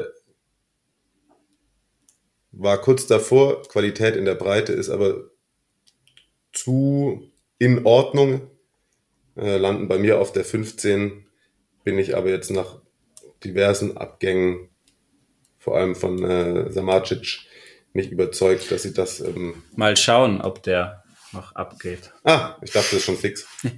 Ja, der, der, der Papa, ver, ver, nach, nach dem bestandenen Medizincheck äh, ver, verhandelt der Papa nochmal nach. Er würde gerne nachverhandeln und das gefällt Inter alles andere als gut. Ernsthaft? Ja. Was sich manche Leute rausnehmen, ne? Naja. Mm, ist trotzdem insgesamt, aber wer, wer ja wirklich weggegangen ist. Tolga äh, Aslan. Ja, natürlich. Äh, Pereira. Ja. Kapitän. Oder? Bekau. Ja, da, da gibt, bei, bei Pereira gibt es zumindest noch, glaube ich, Gespräche, den Vertrag doch wieder zu verlängern. Also am Ende geht er dann wahrscheinlich eh in die Türkei oder nach Saudi-Arabien, aber es ist, glaube ich, zumindest noch nicht absolut ausgeschlossen, dass er doch noch wieder das Trikot von Udinese anziehen wird. Okay. Ja, weiß ich trotzdem nicht. Also das ist immer so die letzten Jahre Mittelfeld, mal, mal war das letztes Jahr, wo sie so gut angefangen haben? Ja. Letztes Jahr haben sie so krass ja. gut angefangen, ne? Aber bleib, trotzdem bleibt dann, das zeigt ja schon alles, das bleibt bei mir hängen, dass sie dann doch wieder nicht fähig sind, da eine komplett konstante Saison gut zu spielen. Und ähm, jetzt äh, Kamara, Zaraga, Lofric, Wallace, Ebo Seele, der ist gut, ja. Aber ähm, was denn mit dem kleinen Booster da vorne? Delofeo. Ja, ja, der ist noch verletzt, es äh, dauert noch, aber ähm, Tauvin hat eine sehr, sehr gute Vorbereitung gespielt, zusammen mit Beto. Ähm, also für mich auch so ein Kandidat, die sind zu gut, um ganz hinten reinzurutschen, weil gerade Beto plus Tauvin, das schon, ja, die, die funktionieren. Falls Delofeo auch wieder annähernd daran kommt, dann wird er nochmal Luca, spannend, der von Ajax zurückkam, der junge Italiener, äh, ja. Hat gleich auch in der Coppa getroffen. Also offensiv haben sie definitiv Potenzial. Aber für mich, ich tue mich auch schwer, sie einzuschätzen. Also die werden wieder über Physis kommen, die werden unangenehm zu spielen sein. Ähm, aber ganz interessant, ich habe es mir wieder mal angeschaut, die Achse Udinese-Watford funktioniert wieder einwandfrei. Vier Spieler kamen aus Watford, einer ging von Udine nach Watford. Auch das äh, weiterhin Business as usual. Äh, bei mir sind sie auf der 14, mache ich es knapp. Mhm. Aber auf der 14 habe ich Salernitana bei dir. Äh, sorry, dann ist die 13, sorry, genau. Mhm. Da wäre es da wär's so gewesen, also ich, ich, mir, ich war mir eigentlich im äh, Form Transfersommer relativ sicher, dass es für, dass für Beto die Interess Interessenten Schlange stehen, mhm. weil das so ein, so ein Spielertyp ist, so ein Stürmertyp. So Haaland-mäßig, nur natürlich nur, nur fast nicht so gut. Ähm, ja, aber offensichtlich bleibt er und von daher muss sich Udinese unten rein keine Sorgen machen und ich habe sie sogar auf die 12 gesetzt. Ist ja auch nach unten hin alles voll sonst bei dir. Deswegen Stimmt. sogar auf die 12. Naja, halt vor Sassolo. So. Ja, ja, ja. Ja, ist durchaus auch drin. Ich meine, die, die starten gegen Juve und dann hat man Salernitana, Frosinone, Cagliari, kann man gut reinstarten in die Saison, wie das letzte Mal. Ähm, aber ja, ich weiß nicht, der Verein gibt mir nichts. Seit die Natale nicht mehr spielt. so, jetzt haben wir wieder Ankündigung, Dreierblock. Und äh, diesmal möchte ich tatsächlich die Tabellentipps für Monza, Torino und Bologna erst am Ende des Blogs haben, denn dazu habe ich eine Frage von Francesco. Das bitte einmal vorweg gestellt. Monza, wir hatten schon mal drüber gesprochen, dass wir denen viel zutrauen, aber da ist so ein bisschen die Frage, welche Möglichkeiten gibt's, ne, Marius? Das stimmt und ähm, tatsächlich, also das war, glaube ich, auch in unserer Saisonrückschau, Christian, wo du gesagt hattest, dass man mal gucken muss, wie das mit dem Portemonnaie so aussieht, wo der jetzt, wo mhm. der, der große Patron nicht mehr da ist. Und ähm, tatsächlich ist bis auf die Kaufpflichten für Caprari, Piscina, Petagna und so weiter, ist dahingehend auf dem Transfermarkt bei Monza noch nicht viel passiert. Also sie haben ablösefrei Gagliardini und D'Ambrosio geholt. Das ist ja, bei Inter hat man immer ein bisschen gerade über Gagliardini gewitzelt, aber ich glaube, für einen Verein wie, wie Monza ist das auf jeden Fall, also das ist genau seine Kragenweite, wo er auch als erfahrener Spieler so in der Führungsrolle auf jeden Fall was bewirken kann. Ersetzt dann ja quasi Sensi wahrscheinlich im, im, im System da. Ähm, also schlechter als letzte Saison sehe ich sie eigentlich nicht unbedingt, gerade weil also Palladino als Trainer geblieben ist. Jetzt äh, Carlos Augusto geht natürlich, der ist äh, zu Inter gewechselt jetzt gerade. Ähm, das ist ein herber Verlust und könnte mir vorstellen, dass man da dann auch nochmal aktiv wird. Aber ansonsten, den, den großen Sprung nach vorne sehe ich nicht, aber ich sehe auch nicht, dass sie jetzt irgendwie, obviously, wenn ihr meine Tabellentipps verfolgt habt jetzt hier, ähm, sehe ich nicht, dass sie irgendwie weiter nach unten rutschen wieder. Nee, äh, dafür ist für mich auch Palladino zu gut. Also ich bin jetzt echt sehr genau. gespannt genau. auf die zweite Saison auch. Und du hast es ja gerade angesprochen, sie hatten ja viele äh, äh, Leiden jetzt oder die Kaufpflichten jetzt abzuzahlen quasi von Capraris und Pessinas, die ja letztes Jahr schon gekommen sind. Trotzdem, du hast es angesprochen, Carlos Augusto wird ihnen wahnsinnig wehtun. Äh, und es ist nicht nur Sensi im zentralen Mittelfeld, sondern auch Rovella, der gegangen ist. Stimmt, äh, stimmt. Der wird ihnen auch fehlen. Ähm, dementsprechend glaube ich, ähm, ich, ich glaube, die bleiben ungefähr da, weil, weil Palladino gut ist, weil, weil sie einfach eine Basis haben, die funktioniert. Kolpani würde ich da mal ein bisschen ins Auge nehmen. Der hat letztes Jahr schon, glaube ich, fünf Buden gemacht. Der mhm. hat jetzt wieder gut angefangen. Der macht vielleicht jetzt so den nächsten Schritt, so auf der 10 mit Caprari zusammen. Und äh, wo ich fest davon überzeugt bin, ist, dass D'Ambrosio funktionieren wird. Ich finde D'Ambrosio bei Inter auch immer, klar, er wurde nicht oft gebraucht, aber wenn er gebraucht wurde, dann hat er funktioniert. Und wenn der jetzt da einfach ein wichtiger Führungsspieler auch ist, ich sag mal so, ich könnte mir gut vorstellen, dass Ambrosio als Innenverteidiger fünf Buden macht oder so. Also der ist extrem Stimmt, torgefährlich, ja. auch bei Standards und so. Also das ist, glaube ich, was, wenn er, wenn er die Physis noch hat, regelmäßig zu spielen, dann glaube ich, äh, wird der Monza sehr, sehr viel geben. Aber glaubst du denn wirklich auch, dass er IV spielt? Er kann logisch auch äh, die Außenbahn spielen, klar. Äh, aber ich glaube schon im Moment, also er hat jetzt, ich habe sie gegen Milan gesehen im Trofeo Silvio Berlusconi eben. Da hat er eben dann auch in der Dreierkette gespielt, äh, halb rechts, was er ja bei Inter eigentlich auch die meiste Zeit ja. gespielt hat. Klar, du kannst ihn ja auch als Schienenspieler bringen. Ja, aber schon halb rechts in der Dreierkette. Ja, ja, ja, ist okay, schon klar. nee, nee, klar, nicht im Zentrum. Aber ähm, ich glaube, das ist einer, der war ja auch bei anderen, der war bei Genoa im Gespräch. Ich glaube, das ist einer, der hilft genau solchen Mannschaften sehr viel, auch mit der Mentalität. Hm. Ja, ist für mich super schwer greifbar. Ich habe auch in der letzten Saison jetzt nie so das ganz große Bedürfnis gehabt, den Verein zu verfolgen. Immer nur die Entwicklung wahrgenommen, so über das, was man gelesen hat oder wenn ich mit Marius gesprochen habe, aber das war jetzt nie der Fall, dass ich mir so wirklich intensiv mal zwei, drei Spiele in Folge angeguckt hätte. Ja, mal gucken, mal gucken, mal gucken. Äh, ähnlich, nein, nicht, da weiß ich schon ein bisschen mehr, was ich erwarte, ähm, aber wie jede Saison erwarte ich da jetzt dann vielleicht eventuell ein bisschen zu viel. Ähm, Torino. Hm. Äh, Trainer, den ich sehr mag, Kaderzusammenstellung, die ich sehr mag. Äh, Potenzial ist da. Bellanova bekommt endlich viel mehr Spielzeit in der Serie A, da freue ich mich äh, extrem drauf. Ähm, trotzdem weiß ich nicht, ob es für den ganz großen Wurf reicht. Das ist so irgendwie das Erste, was mir zu Torino einfällt. Ähm, ich bin positiv gestimmt bei Torino, weil, wie du, also ja, ich bin auch von Juric überzeugt. Ähm, ich glaube, sie haben viele Spieler drin, die jetzt den nächsten Schritt machen können. Ein Bongiorno in der Abwehr, ein Ricci, der heiß umworben war, ein Ilic.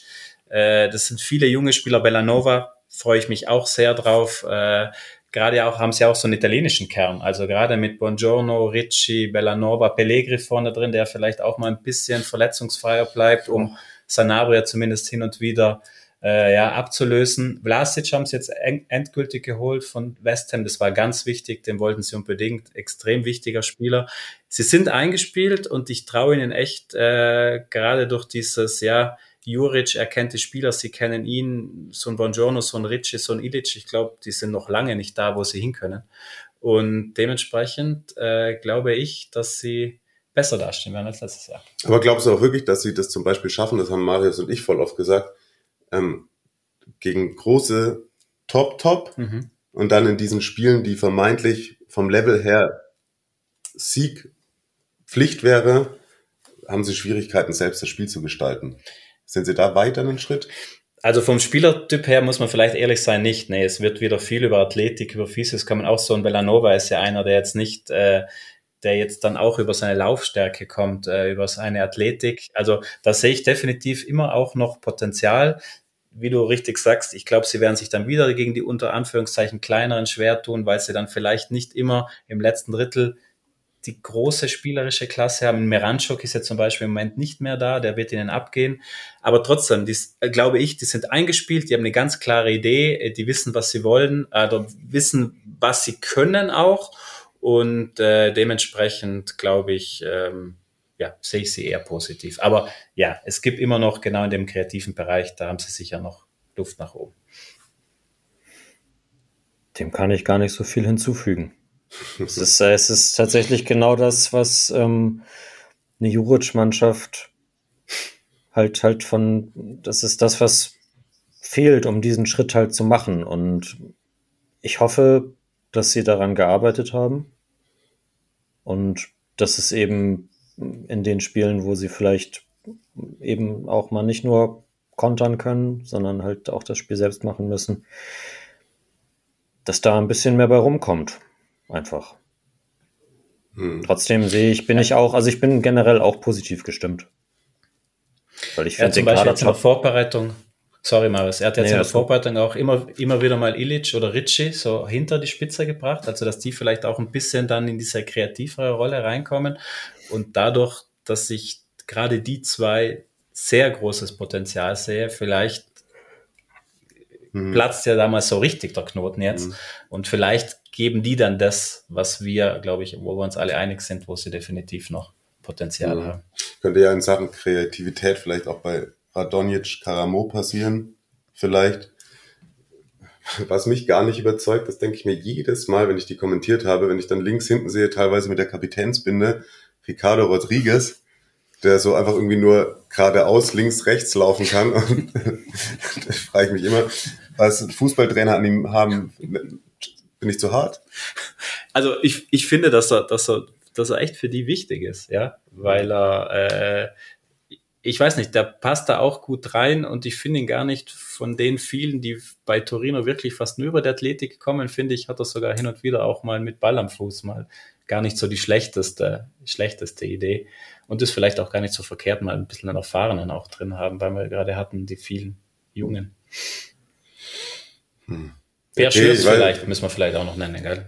Sorry, Marius, ja. ich weiß, deine Frisur ist inspiriert von ihm, aber das Erste, was ich vor Augen habe, ist bei Rodriguez Grundlinie Flanke in den Fangzaun. Aber das sind ja auch irgendwie so Sachen, die man sich... Aber in der Dreierkette kommt er nicht mehr so oft. das stimmt, Situation. das stimmt. Ja. ja, mein Gott, ja. Wie gesagt, bin gespannt, bin auch wie ihr beide. Ich bin eher positiv, aber was ich gerade gesagt habe, da ist meine Erwartungshaltung halt schon immer eine sehr positive, deswegen ist es dann auch leichter enttäuscht zu werden. Aber ob es da eine Entwicklung gab, werden wir gleich zu Saisonbeginn beobachten können. Nämlich geht los zu Hause gegen Cagliari, dann auswärts Milan, das liegt ihnen. Dann zu Hause Genoa und dann noch auswärts Salernitana. Also ähm, wenn sie es da schaffen, auch gegen die vermeintlich schwächeren Gegner zu punkten, dann kann ich mir vorstellen, dass Torino nach den ersten vier Spieltagen ganz gut dasteht. Bologna auch noch hier in diesem Dreierblock drin ist Marius jedes Jahr ähnlich einzusortieren bei unserer Gefühlslage, glaube ich, ist gerade wie bei mir Torino. Ne? Also wir erwarten viel, werden gern positiv überrascht, lassen uns dann aber auch schnell irgendwie davon enttäuschen, wenn es dann doch nicht für den ganz großen Wurf reicht jetzt unter Thiago Motta, wie ich finde, eine Top-Top-Entwicklung genommen. Bin gleich sehr gespannt, wo sie bei euch einsortiert werden. Hm, muss man natürlich auch großes Fragezeichen hinter Nautovic setzen. Der vermutlich muss man nicht, ist, ist, ist weg. Ja. Ist fix. Ist, ist fix. Ja, also nicht, nicht bestätigt von den Vereinen, aber es ist, es ist. Aber er ist schon da. Ja, ja. ja. Okay. Hm.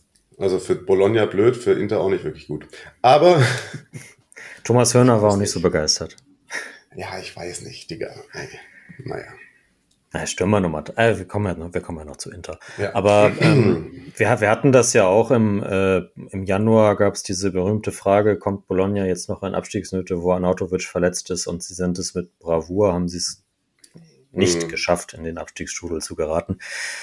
Ähm, dafür, dass sie jetzt noch eine hohe Ablöse für ihn kassieren, ich glaube acht Millionen oder so, ähm, das ist ja ein absoluter No-Brainer, ihn dann abzugeben. Also klar, klar ist der wichtig für die Kabine und war auch wichtig auf dem Platz, aber Motta hat es sehr gut geschafft, ihn zu ersetzen und das ist, glaube ich, jetzt nicht der Faktor, an dem ich Bolognas äh, Saisontendenz festmachen würde. Ja, das stimmt schon. Ich finde so einen Stürmer zu ersetzen meist einfacher als andere Positionen. Ja, und, und Motta hat ja wirklich durch sein Spiel auch gezeigt, ich fand Bologna mit am, am schwersten zu lesen aus Gegnersicht. Also wie ja. viel da Bewegung war, Positionswechsel. Also das war schon sehr sehenswert. Deswegen bin ich von Motta auch weiterhin sehr überzeugt. Aber ich muss sagen, sie haben sich jetzt, also bis jetzt stand 15. August, also Motta hat ja auch ein paar Mal sein Leid geklagt. Er braucht Spieler, er braucht Spieler und ich kann es ihm auch nicht verübeln. Also da ging echt, also Cambiaso ist weg, Medell ist weg, Soriano ist weg, Sansone ist weg, Arnautovic ist jetzt weg und so wirklich viele gekommen ist nicht. Also ähm, das sehe ich eigentlich als großes ja. Fragezeichen. Aber dass sie logisch trotz dieser Abgänge immer noch mehr als genug Qualität haben und mit Motta wirklich auch ein Trainer, der für mich auch große Schritte machen wird, steht außer Frage. Hm. Aber das ist eigentlich ein ganz, das ist eigentlich ein ganz guter Punkt. Sorry, wenn ich da kurz einhake. Ähm, dass da natürlich, das sind jetzt auch alles nicht die, die absoluten Stammspieler gewesen, aber das sind mhm. alles Spieler gewesen, die, die sehr lange schon irgendwie im Verein waren, mhm. teilweise. Ne? Also Sansone, Soriano und so. Ähm, ja. mit Medell war jetzt nicht so ewig dabei, aber trotzdem ja sicherlich auch äh, so von der, in der Führungsstruktur her relativ weit oben. Ähm, hat da mal einen umgeholzt, so vielleicht ab und zu mal. Echt? Wirklich? nee, aber also dass, dass, dass da natürlich ähm, auch in der berühmten Kabine, dass da was verloren gegangen ist, so. Dass äh, vielleicht erstmal wieder aufgefangen werden muss. Auch wenn das spielerisch auf dem Platz jetzt nicht die Megafaktoren waren. Was mit Orsolini, wollte ich gerade fragen? Der ist verletzt und das macht eben auch große Sorgen. Ähm, Motta, das zieht sich anscheinend, sie wissen nicht genau, wie lang es dauert. Ähm, das ist ein Faktor, der fehlt im Moment auch sozusagen. Bei Barrow ist es auch, scheint so nicht ganz rund mit ihm zu laufen. Der ist zum Beispiel auch bei Torino im Gespräch. Also wie Marius sagt, klar, das waren jetzt nicht alles absolute Stammspiele, aber es waren halt schon, es sind jetzt schon viele, die auch, ja, doch einen gewissen Wert, glaube ich, in dieser Mannschaft hatten. Und deswegen bin ich immer gespannt, ob sich bis 31. August noch was, was tut. Mhm. Bestimmt. Also man ist ja an ähm, Hugo Kuipers von, von Gent dran. Das wäre dann so der, der Arnautovic-Ersatz. Das ist ein, ein sehr, sehr guter Mittelstürmer, habe ich mir von, vom Transfermarkt Belgien-Experten sagen lassen. Allerdings hat Gent da wohl auch schon, also Bologna hat über 10 Millionen Ablöse geboten und Gent hat gesagt, sie wollen mindestens 18 oder so. Also da, ähm, da muss man noch ein bisschen feilschen, glaube ich, bis zum 31. Und plus, sorry, die letzten großen Fragezeichen sind wirklich auch im zentralen Mittelfeld. Also Schauten, der Niederländer, extrem wichtig. Der saß jetzt in der Copa auf der Bank, weil da gibt's auch schon lange Gerüchte aus England und so Interesse. Und Dominguez, äh, der Kapitän, ganz, ganz wichtiger Mann, der ist bei Milan und allen möglichen im Gespräch. Also ich glaube, Bologna muss echt aufpassen, dass da am Ende nicht zu viele am Ende noch gehen. Aber das ist jetzt Zukunftsmusik. Ja. Aber, aber Dominguez auch bei uns immer wieder in der Saisonendphase gefallen, ne?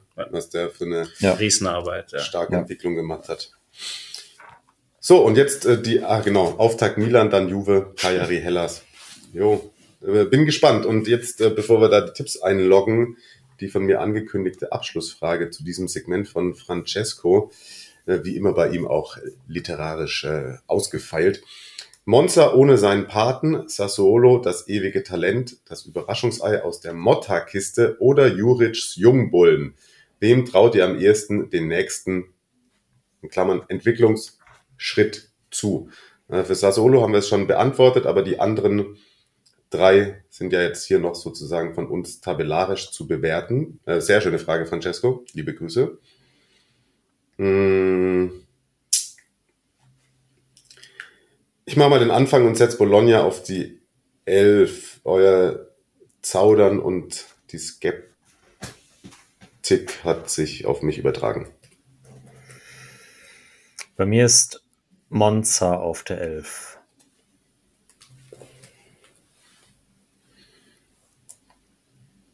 Christian, bei dir ist die 12 noch frei. Genau, und da kommt bei mir Bologna aufgrund der vielen Fragezeichen gerade. Hattest du schon einen weiter oben reingetippt? Ach, das Solo auf 11, ne? 11. Ja. ja. ja. Hm. Hm, hm, hm. Ja, jetzt darf jemand von euch vorlegen. Gerne. Gut, dann beantworte ich die Frage. Und für mich aus diesen, was die vier waren es, glaube ich, wer den nächsten Schritt macht, für mich ist es Torino und deswegen Torino auf der 9. Das war mein Satz. Darf ich direkt Torino bei dir auch auf die 9? Ja. Hm. Ich würde sie ganz gerne noch weiter nach oben tippen, ehrlicherweise. Aber das ist ja, finde ich, jedes Jahr das Gleiche und auch das Schöne. Ey, da ab Platz 8 wird so krass. Und der sehe ja auch bei den ersten vier wieder dieses Jahr, boah, ich habe so viel drüber nachgedacht und gepusselt. Und ich glaube, aufgrund dessen, dass wir, dass wir eben uns trotzdem einig sind, beziehungsweise nicht sicher sind, ob dieser spielerische äh, Fortschritt gegeben ist bei Torino, müssen sie bei mir auch maximal auf der 9 einlaufen. Das heißt, Monza ist bei mir auf der 10. Und bei mir ist Monza auch auf der 10. Und bei mir Bologna. Okay, ich komme hier kurz durcheinander. Jetzt habe ich mich wieder gefunden. So. Perfekt. So, und jetzt kommt, äh, jetzt gehen wir tatsächlich in den Bereich, finde ich, wo es wirklich schwierig wird. und wo ich an der Stelle mal festhalten muss, äh, wir betreiben ja hier irgendwie keine großartigen Analysen, aber die nächste Mannschaft, über die wir sprechen, ist die, zu der die meisten Fragen geschickt wurden. Stimmt. Und das ist die Fiorentina. Die, äh, die Fiorentina hat am meisten Fragen gesammelt, ähm, so individuell geschickt, aber auch äh, letzte Woche, als Marius da den Fragensticker oder wie man das nennt bei Insta geteilt hat, eben als Ankündigung für die Aufzeichnung heute. Es sind äh, viele ähnlich. Ich glaube, ich lese einfach mal alle fünf vor und dann werden wir im Gespräch diese beantworten können. Also Thunderbird 0284 hat äh, gefragt, wer schafft den Sprung in den Europapokal und warum die Fiorentina? Yannick fragt, wird die Fiorentina den nächsten Schritt machen? Vito Amore fragt, was traut ihr der Fiorentina nächste Saison zu? Zusatz, Gino Infantino wird einschlagen. Herz.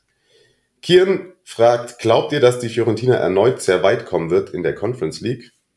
Und Jan Volkert will noch wissen, was ist drin für die Fiorentina diese Saison? Ende letzter Saison waren sie echt stark, aber insgesamt dann unterm Strich enttäuschend. Ja, ich glaube, da sind noch viele Vorlagen gegeben für eine Einschätzung von Christian. ähm, ja, die Fiorentina wird weiterhin, glaube ich, einen sehr, sehr ansehnlichen Fußball spielen. Äh, dafür steht Italiano, dafür steht die Mannschaft und äh, ich finde auch, haben einige spannende Personalien. Also ähm, allein wenn ich mir denke, dass die Fiorentina als Linksverteidiger mit Biragi und Parisi in die Saison geht, dann würde ich mal sagen, so ein Duo haben in der Serie A nicht viele anzubieten. Das ist korrekt. Das nur so als, also als kleines Beispiel, wenn du dir den wahrscheinlich talentiertesten italienischen Linksverteidiger holst, der auch woanders, den auch andere hätten gerne holen wollen, dann spricht das für die Fiorentina. Ich bin sehr gespannt auf Beltran. Äh, sehr, sehr gespannt. Habe jetzt einiges Gutes aus Argentinien gehört. Der kommt von River, also ich glaube, der weiß auch, wie man unter Druck agieren äh, muss oder kann oder soll. Ähm, ja, freue ich mich sehr. Also allein der mit Nico Gonzalez und äh, Co. Also ich traue dem vieles zu. So ein, ein Solar auch nicht zu unterschätzen. Der kennt Italiano in und auswendig aus Spezia-Zeiten. Ist auch einer, der dann vielleicht im Italiano Pressing, was ja auch eine wichtige Rolle spielt, ein sehr lauffreudiger Stürmer. Also ich glaube, da haben sie sich, auch wenn sie Cabral verloren haben, glaube ich, haben sie da nochmal mehr Optionen geholt. Ja, und dann haben wir Arthur im Mittelfeld. Ich glaube, ich bin gespannt, ob dazu jemand eine Einschätzung geben kann, weil der gute Mann hat halt eineinhalb Jahre, zwei Jahre nicht mehr gespielt. Aber wenn ihn jemand hinkriegt, also wenn er es körperlich, wenn sie ihn körperlich hinkriegen, dann glaube ich, ist das was, was unter Talerno auch sehr gut funktionieren kann. Also sehr, sehr spannend. Und ja, die Fiorentina, was war eine Frage, ob sie in der Conference League wieder weit kommen? Mhm. Für mich ganz klares Ja. Ja, das haben wir ja schon gecallt, ne? Also Finale gegen Frankfurt, wenn das der, der, der, der, der Turnierbaum zulässt, wenn der Turnierbaum das zulässt.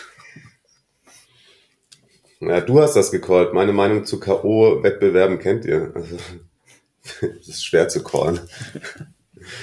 In einem K.O.-Spiel im Fußball alles möglich. Spiel dauert 90 Minuten. Ähm, ich würde sie nach dem alledem, was du gesagt hast, Christian, was ich genauso unterschreibe, so sofort auf die fünf oder auf die sechs setzen. Ja. Und dann sehe ich aber, was da noch für andere Mannschaften Eben. übrig sind. Und ich finde, für mich sind die zwei extrem entscheidenden Faktoren bei der Fiorentina Konstanz, Schlussdrittel, Abschlüsse, Chancenverwertung. Yep. Ähm,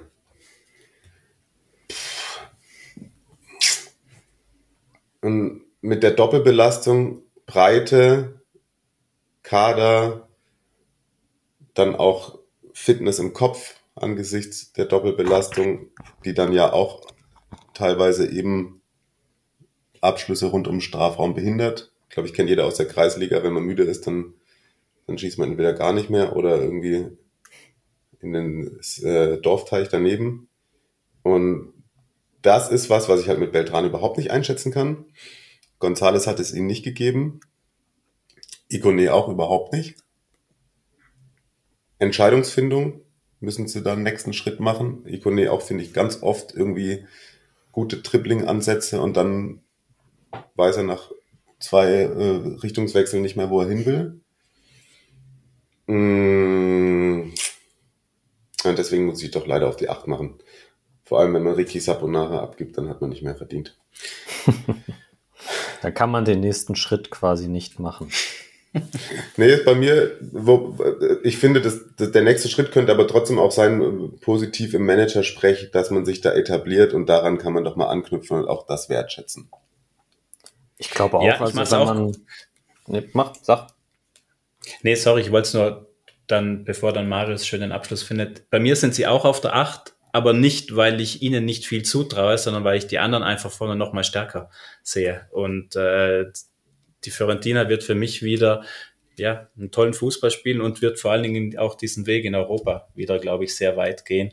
Und wie gesagt, also die acht ist nicht eine Rückstufung oder weniger, sondern für mich sind die anderen sieben halt einfach qualitativ noch mal ein bisschen besser, was ja sehr für die Serie A spricht. Genau, da bin ich komplett bei dir, was ähm, ein für mich nicht zu unterschätzender Faktor bei Fiorentina ist, ist äh, Fitness. Mit, ähm, mit Arthur hast du das schon angesprochen. Da gibt's ja noch so ein paar andere Kandidaten. González ist letzte Saison auch regelmäßig mit kleineren Muskelverletzungen ausgefallen. Bonaventura ist auch so ein Kandidat, der immer mal verletzt ist. Hm, das kann man natürlich nicht vorhersehen oder so, aber ist etwas, was so vielleicht dann auch dazu führt, dass es am Ende fehlt, diese, diese entscheidenden 10, 5, 5 bis 10 bis 15 Punkte auf die da weiter vorne gut zu machen mm, und eben diese Konstanz reinzubekommen. Und ähm, ich glaube auch, dass man sich Fiorentina-Spiele wieder sehr, sehr gut angucken können wird. Und ich glaube auch, dass sie, also wie gesagt, in, in Europa weit kommen werden.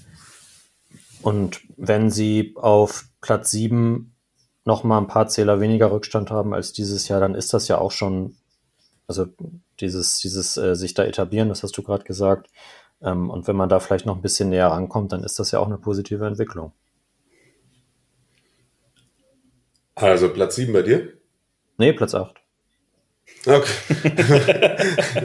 ja, also auf, auf, auf Platz, oder was, sie sind ja jetzt nur Siebter geworden, weil, weil Juve dann, oder sie sind ja nicht Siebter geworden, sondern Juve ist einfach nur rausgeflogen nee. aus, von UEFA. Ja.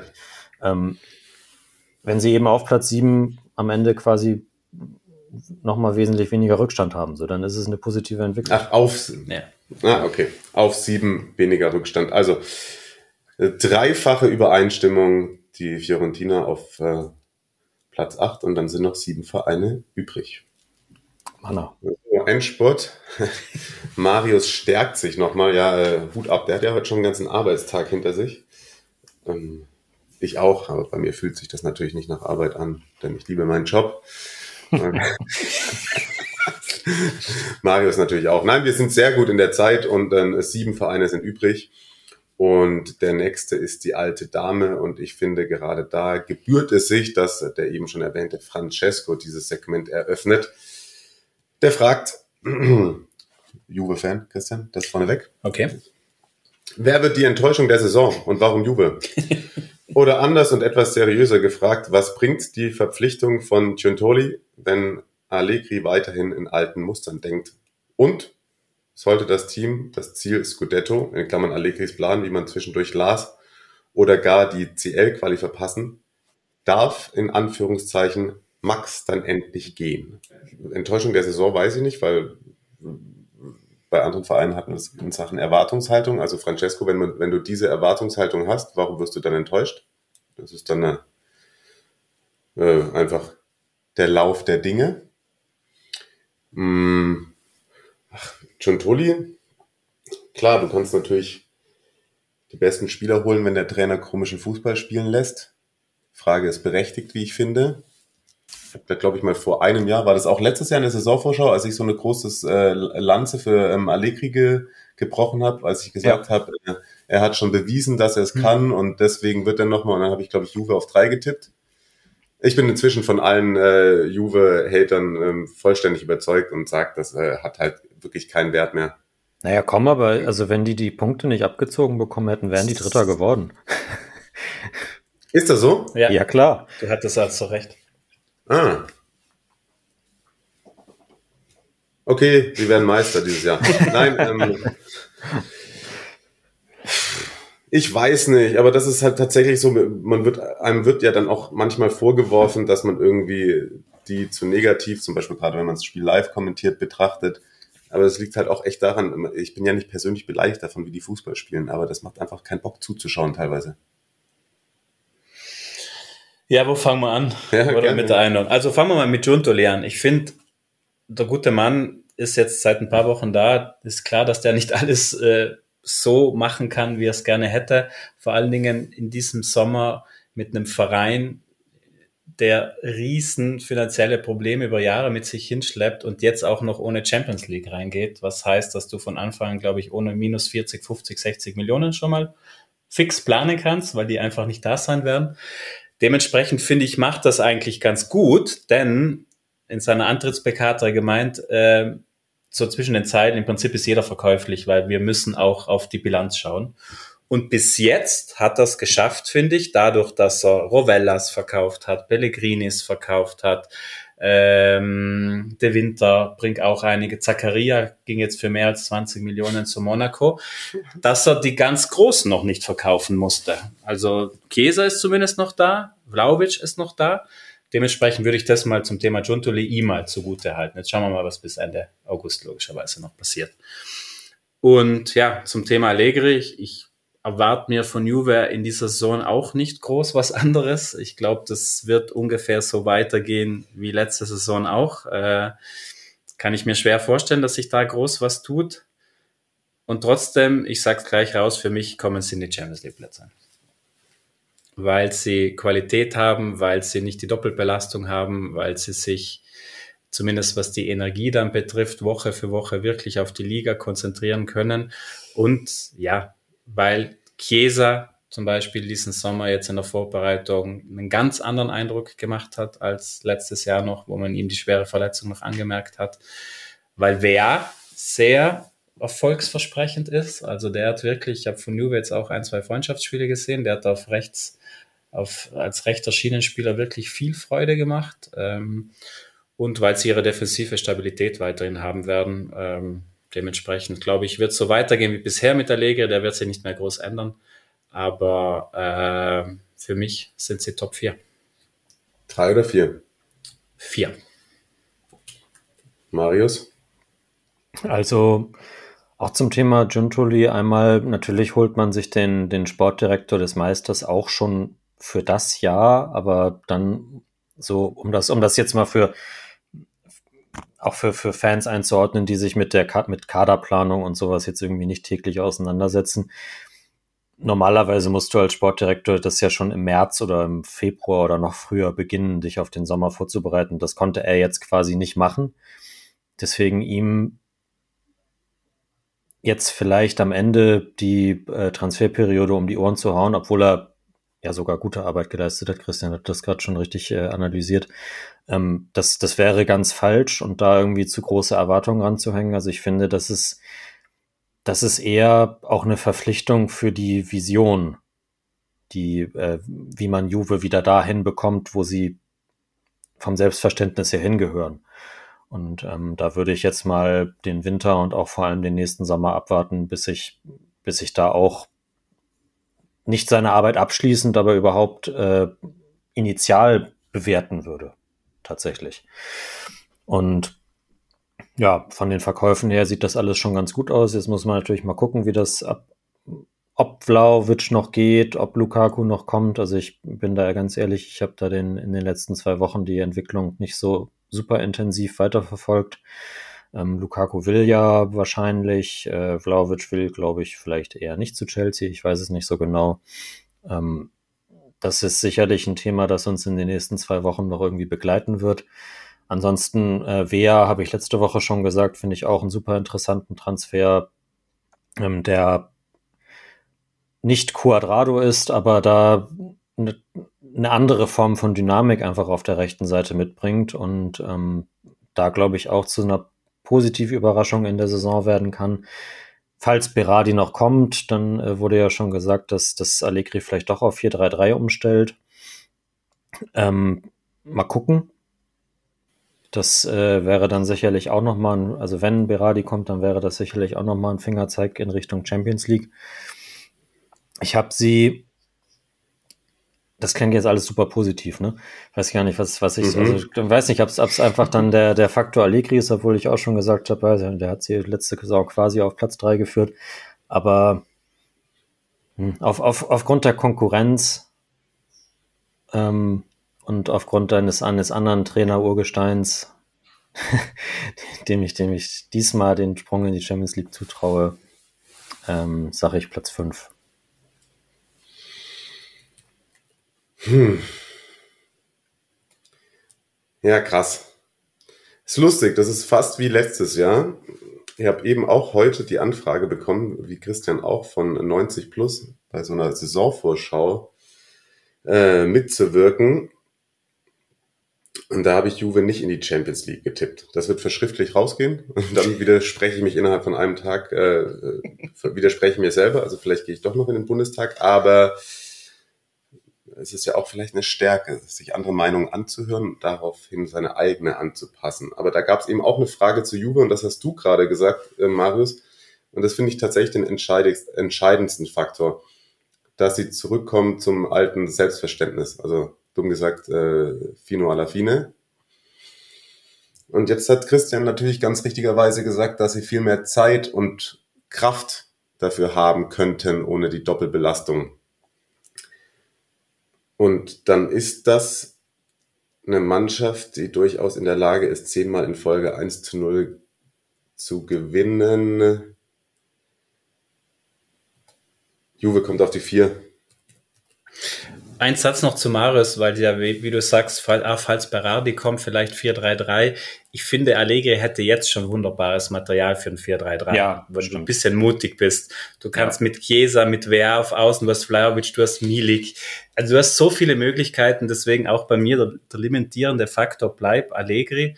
Aber trotzdem, glaube ich, haben sie so viel Qualität. Auch ein Rabiot haben wir noch nicht genannt. Ich meine, dass der verlängert wurde, würde ich jetzt schon auch mal sagen, spricht für Juve, weil ein Rabiot oder Rabiot des letzten Jahres äh, bringt einiges mit, was Juve auch dieses Jahr wieder gut tun wird. Also da ist so viel Potenzial da. Ich glaube, dass einiges wieder schlummern bleiben wird, weil Allegri nicht das rausholt, was in der Mannschaft jetzt schon drin ist. Aber es steckt halt trotzdem sehr viel drin. Ich glaube, die werden halt viele Spiele gewinnen, wo man danach als Fan denkt, das war ein Spiel, das man verloren hat, weil es scheiße aussah, aber sie haben halt gewonnen weil Danilo und Bremer hinten zumachen, ja, und ja. weil vorne immer wieder auch was gehen wird, ja. Mhm. Stellt mich vor eine Aufgabe hinsichtlich dessen, wer dann da jetzt rausfliegt aus den Top 4, aber ich habe mich gerade von Christian überzeugen lassen. Und äh, dadurch das überzeugen lassen, dass es halt doch dann immer noch Juve ist. Müssen wir vielleicht einen Satz zu Leo Bonucci schon auch noch verlieren, oder? Das, äh, Trainingsgruppe 2 oder was? Ja, Also ich finde, wenn man sich jetzt also die Geschichte ansieht, äh, äh, jetzt ist also es ist wirklich das Ende einer Ära, so das das letzte ja. Ende würde ich mal sagen mit der BBC mit Basali, Chiellini, äh, Bonucci, äh, Gigi Buffon, der jetzt die Karriere beendet hat. Also da ist vielleicht Giuntoli schon auch, ähm, hat er schon auch seine Entschlossenheit gezeigt. Das war sicher nicht, nicht er alleine, aber er hat es mitgetragen. Dementsprechend, äh, sie wollen was ändern, sagen wir es mal so bei Juve. Das, glaube ich, kann man ihnen nicht absprechen. Dazu aber, wie ich finde, weil es dann auch eben viele Kommentare gab mit von wegen, äh, ja unehrenhaft und der hat so viel getan für den Verein. Ganz ehrlich, ich finde, es ist doch auch manchmal der Spieler in der Pflicht, selber zu merken, wann er gut ist. Und Bonucci hat halt die ganze Zeit geklammert. Er war ja jetzt schon in den letzten Monaten immer nur der Bankspieler, der neben dem Allegri äh, auf und niedergestiefelt ist. Ja, und dem Ersatztorwart, dessen Namen ich mal Pinzolio. Pinzolio.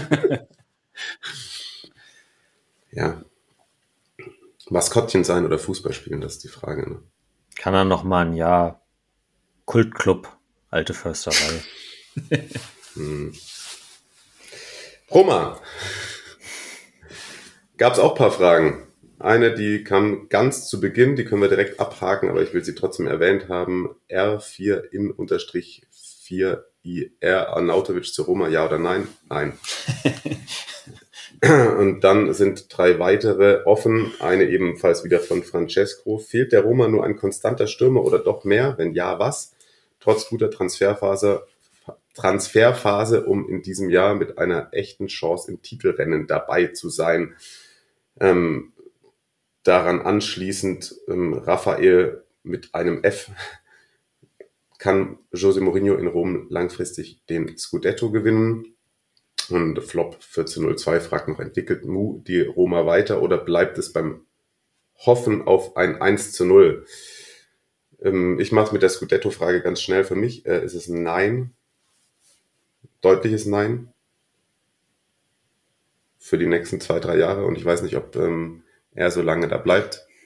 Ähm, von denen bin ich bisschen trotz guter Europapokal-Ausbeute dann in der letzten Saison in der Summe enttäuscht gewesen. Ja, war auch Verletzungspech mit dabei und die ein oder andere schlechte Phase, was das Momentum anging, das oft beschriebene, aber sehe ich noch nicht für Top 3 aktuell.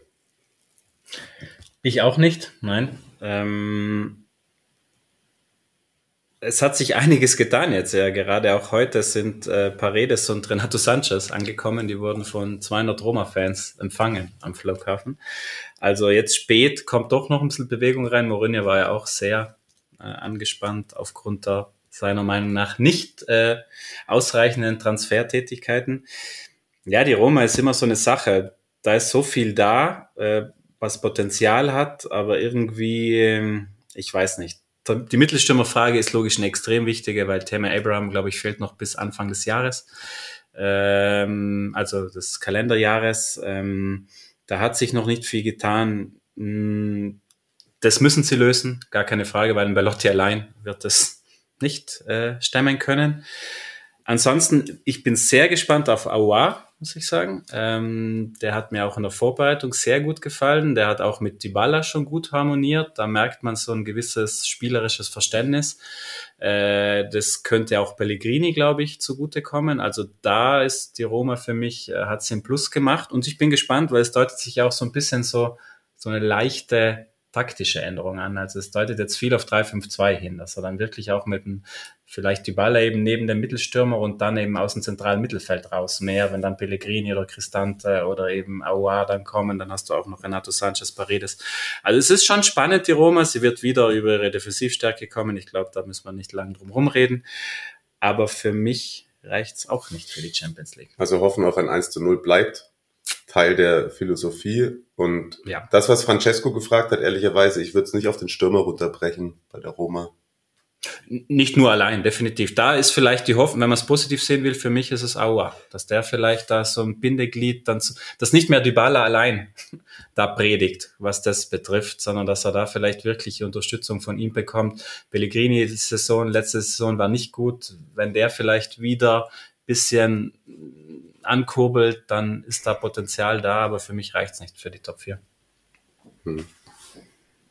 Tja, und ich habe sehr auf die 4 getippt. Und äh, ich, ich, kann, ja. ich, ich, kann, das, kann das gar nicht genau. Vielleicht ist das auch einfach persönliche Präferenz dann am Ende des Tages gegen, äh, gegenüber Juve, obwohl wir ja unparteiisch sind, ganz klar. Ähm, das hängt sicherlich auch damit zusammen, ob die Baller vielleicht mal eine Saison verletzungsfrei über die Bühne bekommt.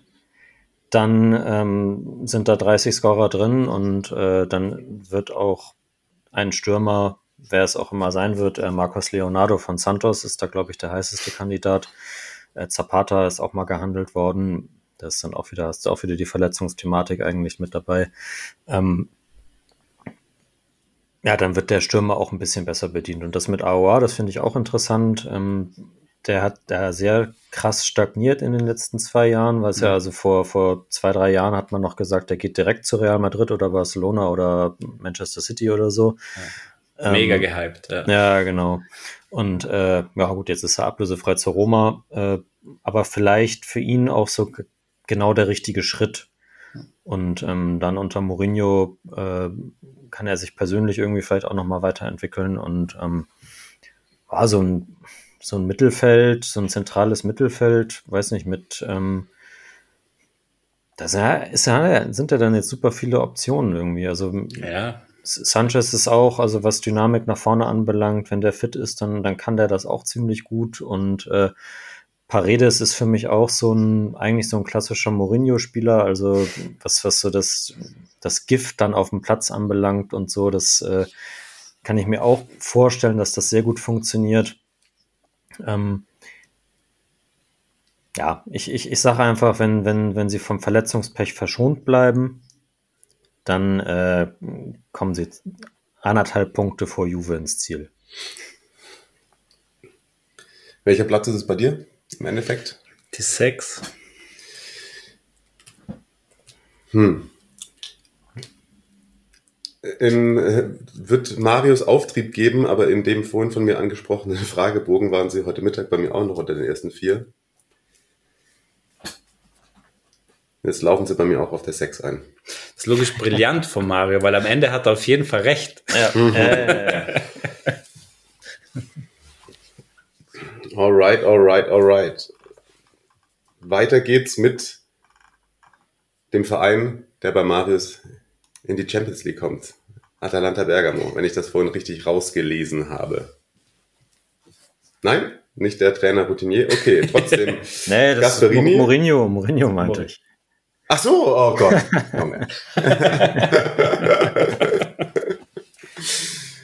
Ah, der Fußballspieler würde jetzt in der Verlängerung krampfen. Bei mir macht es das Gehirn, so nach fast zwei Stunden Podcast. Ähm, trotzdem machen wir weiter mit La Dea und ähm, auch dort ein immer wiederkehrendes Bild. Umbruch, neue Spieler, von mir oft beschrien, ähm, dass es nicht klappt. Ähm, wisst ihr was? Dieses Jahr mein All-In für Atalanta schiebe ich jetzt nochmal hoch in die Champions League Plätze, hatte ich davor nicht. Ich glaube tatsächlich, dass es mit Zapat, äh, mit Skamaka und dann ähm, jetzt auch ganz frisch De Ketelare, der wird 15 plus Scorer machen, der wird da ähm, sich wohlfühlen, der wird da geil Fußball spielen und ähm, Atalanta macht eine Riesensaison und wird Dritter. Zack. Das ist mal eine Ansage. Das ist eine Ansage auf jeden Fall. Die ich, äh, also, ich also die, die, die ich nicht unterschreibe, aber die ich gerne in die Tat umgesetzt sehe. Mhm. Ja, also ich finde äh, es ist wirklich jedes Jahr dasselbe. Also, was sie immer wieder so rauszaubern, ist schon beeindruckend. Ähm, wie gut sie wieder verkaufen. Also klar, Heulund ist äh, äh, Heuland ist weg, äh, Bogar, Demiral, aber wie viel die dann halt reinspülen halt auch und was sie dann mit dem Geld auch wieder anfangen. Für mich ist eine Sache, ich bin ich sehr gespannt, Atalanta war immer schon körperlich stark, aber ich glaube, dieses Jahr packen sie noch mal was drauf. Wenn ich mir anschaue, dass du Kolasinac noch dazu holst, Bakker noch dazu holst, äh, Skamaka eben vorne drin, dann sind die Basalic, die Copenhageners, die Tolaris, Zapakostas, die alle schon da sind. Also die lassen sich nicht rumschubsen. Das, äh, glaube ich, äh, wird man festhalten können. Also für mich Atalanta noch mal physischer, noch mal athletischer. Bin sehr gespannt, freue mich. da passt tatsächlich äh, eine Frage zu, die heute noch bei äh, X reingekommen ist. Von äh, Edu by A. Äh, Gasparini lässt ja sehr mannorientiert verteidigen und das war ein sehr großes Problem von De Kettelare unter Pioli. Wie seht ihr das? Körperlichkeit, De Kettelare, vom, vom Ding her bringt er das mit, oder? Aber also ich glaube, das dass so dieses, dieses Phlegma, was er dann bei Milan irgendwie entwickelt hat, so dass das, das, das vielleicht auch so in Zweikämpfen dann ein Problem gewesen ist, oder?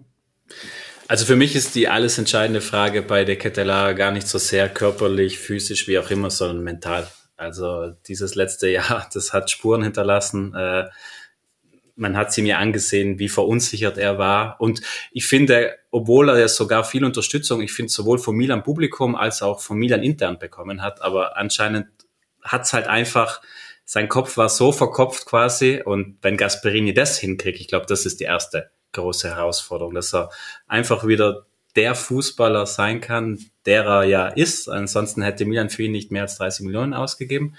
Und wenn Gasperini das hinbekommt, und Gasperini hat das schon ein paar Mal hinbekommen, ich erinnere, Luckmann war jetzt auch nicht, hat jetzt auch nicht großartige Jahre gehabt, bevor er zu Atalanta kam. Deswegen traue ich Gasperini zu. Und wenn das mentale klappen so, äh, wird, dann wird er auch das physische in den Griff bringen, bin ich mir ganz sicher. Hm. Ich, ich finde das eigentlich einen richtigen Punkt und würde dir da auch äh, komplett zustimmen. Und ich habe, also ich habe vorhin schon bei, äh, ich sag, ich sag jetzt einfach mal Twitter geschrieben, dass ich das auch glaube, dass wenn, also das habe ich so nicht, nicht, nicht, nicht so Wort für Wort geschrieben, aber ich, also wenn einer das hinkriegt, dann Gasperini. Und ähm, wenn er es schafft, den mental aufzubauen, dann kommt das Umsetzen der taktischen Eigenschaften und das physische und alles äh, von ganz allein, glaube ich. Ich schließe mich beiden an. Also jeweils auch das, was du, Christian, gesagt hast. Und äh, vor allem wünsche ich es ihm, weil wir hatten ja auch schon drüber gesprochen, was er anscheinend ja so, wie man über ihn redet, was er für ein sensibler Typ ist und äh, da kann ich irgendwie Empathie für entwickeln und ähm, ich glaube, dass wenn er Fußball spielt, wie er Fußball spielen kann, dass er ein geiler Zocker ist, dem man gerne zuschaut. Ja, nur ja. nochmal da, um die Klammer zu schließen. Leao hat Zeit gebraucht, als er zu Milan kam. Sogar Tonali hat bei Milan Zeit gebraucht und der ist Stimmt. Italiener und kam 60 Kilometer weiter weg. Also der Kettelare nach dem ersten Jahr zu beurteilen, fände ich total falsch. Ich glaube, jetzt kriegt er eine super Chance, hm. um sich von seiner richtigen Seite zu zeigen. Welcher Platz? Ja, das ist schlimmer. Ich habe jetzt, ich habe mhm. sie gelobt und äh, ich bleibe auch dabei, aber ich muss sie auf sieben setzen. Uh. Ja, weil die Konkurrenz zu groß ist. Das ist ein richtiger Rieker. Äh, schreibt Bergamo ab. Okay, Marius? ich habe sie auf der 6 und habe okay. damit wie immer diese andere Mannschaft wahrscheinlich unterschätzt. Okay. Ja, ich bin ja tatsächlich einfach nur so, dass ich jetzt hinten raus irgendwie mich selber genötigt fühle, irgendwelche Hot Takes rauszuhauen. Aber ähm, ja, wir lassen die Tabelle ja eh wieder verschwinden. Wobei dieses Jahr haben wir sie hier irgendwie so im Shared Doc und ich habe sie in einem Word und so. Ich muss, ich versenke vielleicht, vielleicht, vielleicht, po vielleicht, posten wir sie sogar. Ja, okay. Irgendwie hinkriegen. Mhm. Mhm, mhm, mhm. mhm. Okay. Milan, haben wir eine Frage zu. Ähm, Was, auf welchem Platz hast du sie denn jetzt überhaupt? Atalanta. Ja. Auf drei habe ich sie getan jetzt einfach. Ach ja, sorry, sorry, so, schon wieder vergessen. Aus dem, aus dem Ärmel geschüttelt. Ähm, zu Milan haben wir eine Frage und Input von Jörn. Die Frage kommt von der Domox und der fragt, ist Milan durch seine Transfers Scudetto-Kandidat? Für mich nein und ähnlich äh, ging es da bei Jörn in seiner Einschätzung zur Sache. Also da ging es teilweise natürlich auch um die spannenden Transfers und aber auch um das, was wir ganz zu Beginn der Folge besprochen haben, um diesen spielerischen Aderlass, den die Serie A und jetzt gerade eben auch Milan mit Tonali, Identifikationsfigur etc. Äh, zu verzeichnen hatte und wie sich das eben alles auswirkt. Ähm, ja, ich, ich finde es ein extrem spannendes Transferfenster bei den Rossoneri. Ich hype es allerdings nicht so sehr wie viele anderen, muss ich ganz ehrlich sein.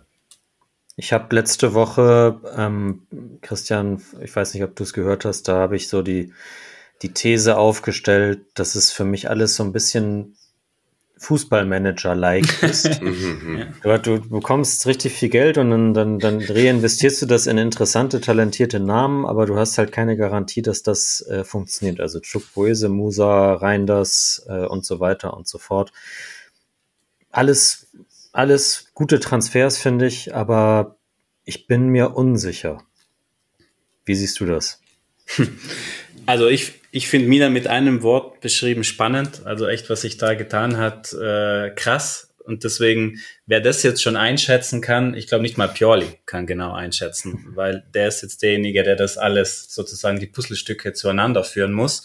Ich war bis vor wenigen Tagen auch auf eurer Linie, dass das sehr viel, ja, Namen oder halt eben, ja, Fußballmanager trifft's wunderbar, Marius.